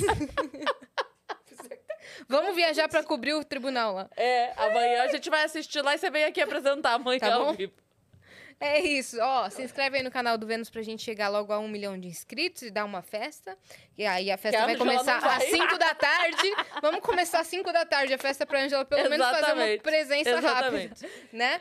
E nos sigam em todas as redes sociais, arroba o Vênus Podcast, arroba Cris Paiva e arroba Yasiacine, tá certo? É. A gente se vê amanhã. Inclusive, vai mudar o horário de amanhã, tá? Então sigam a gente no Instagram pra saber a atualização da agenda, tá? Por causa do julgamento, vai mudar o É, horário. exatamente. É, é isso. Mentira, não é não. Não, amores, obrigada, amei mesmo. Obrigada amei, mesmo pela são presença. maravilhosas. O pessoal, toda a equipe aqui, 20 pessoas aqui que tá Olha com a lá. Gente. Relembrou por 20. histórias, Valem relembrou por 20. histórias, fez contas de Fiz idades. conta. É, vou. Tava, na- tava o meme da Nazaré Tedesco na tua cabeça É. o tempo todo, fazendo as contas.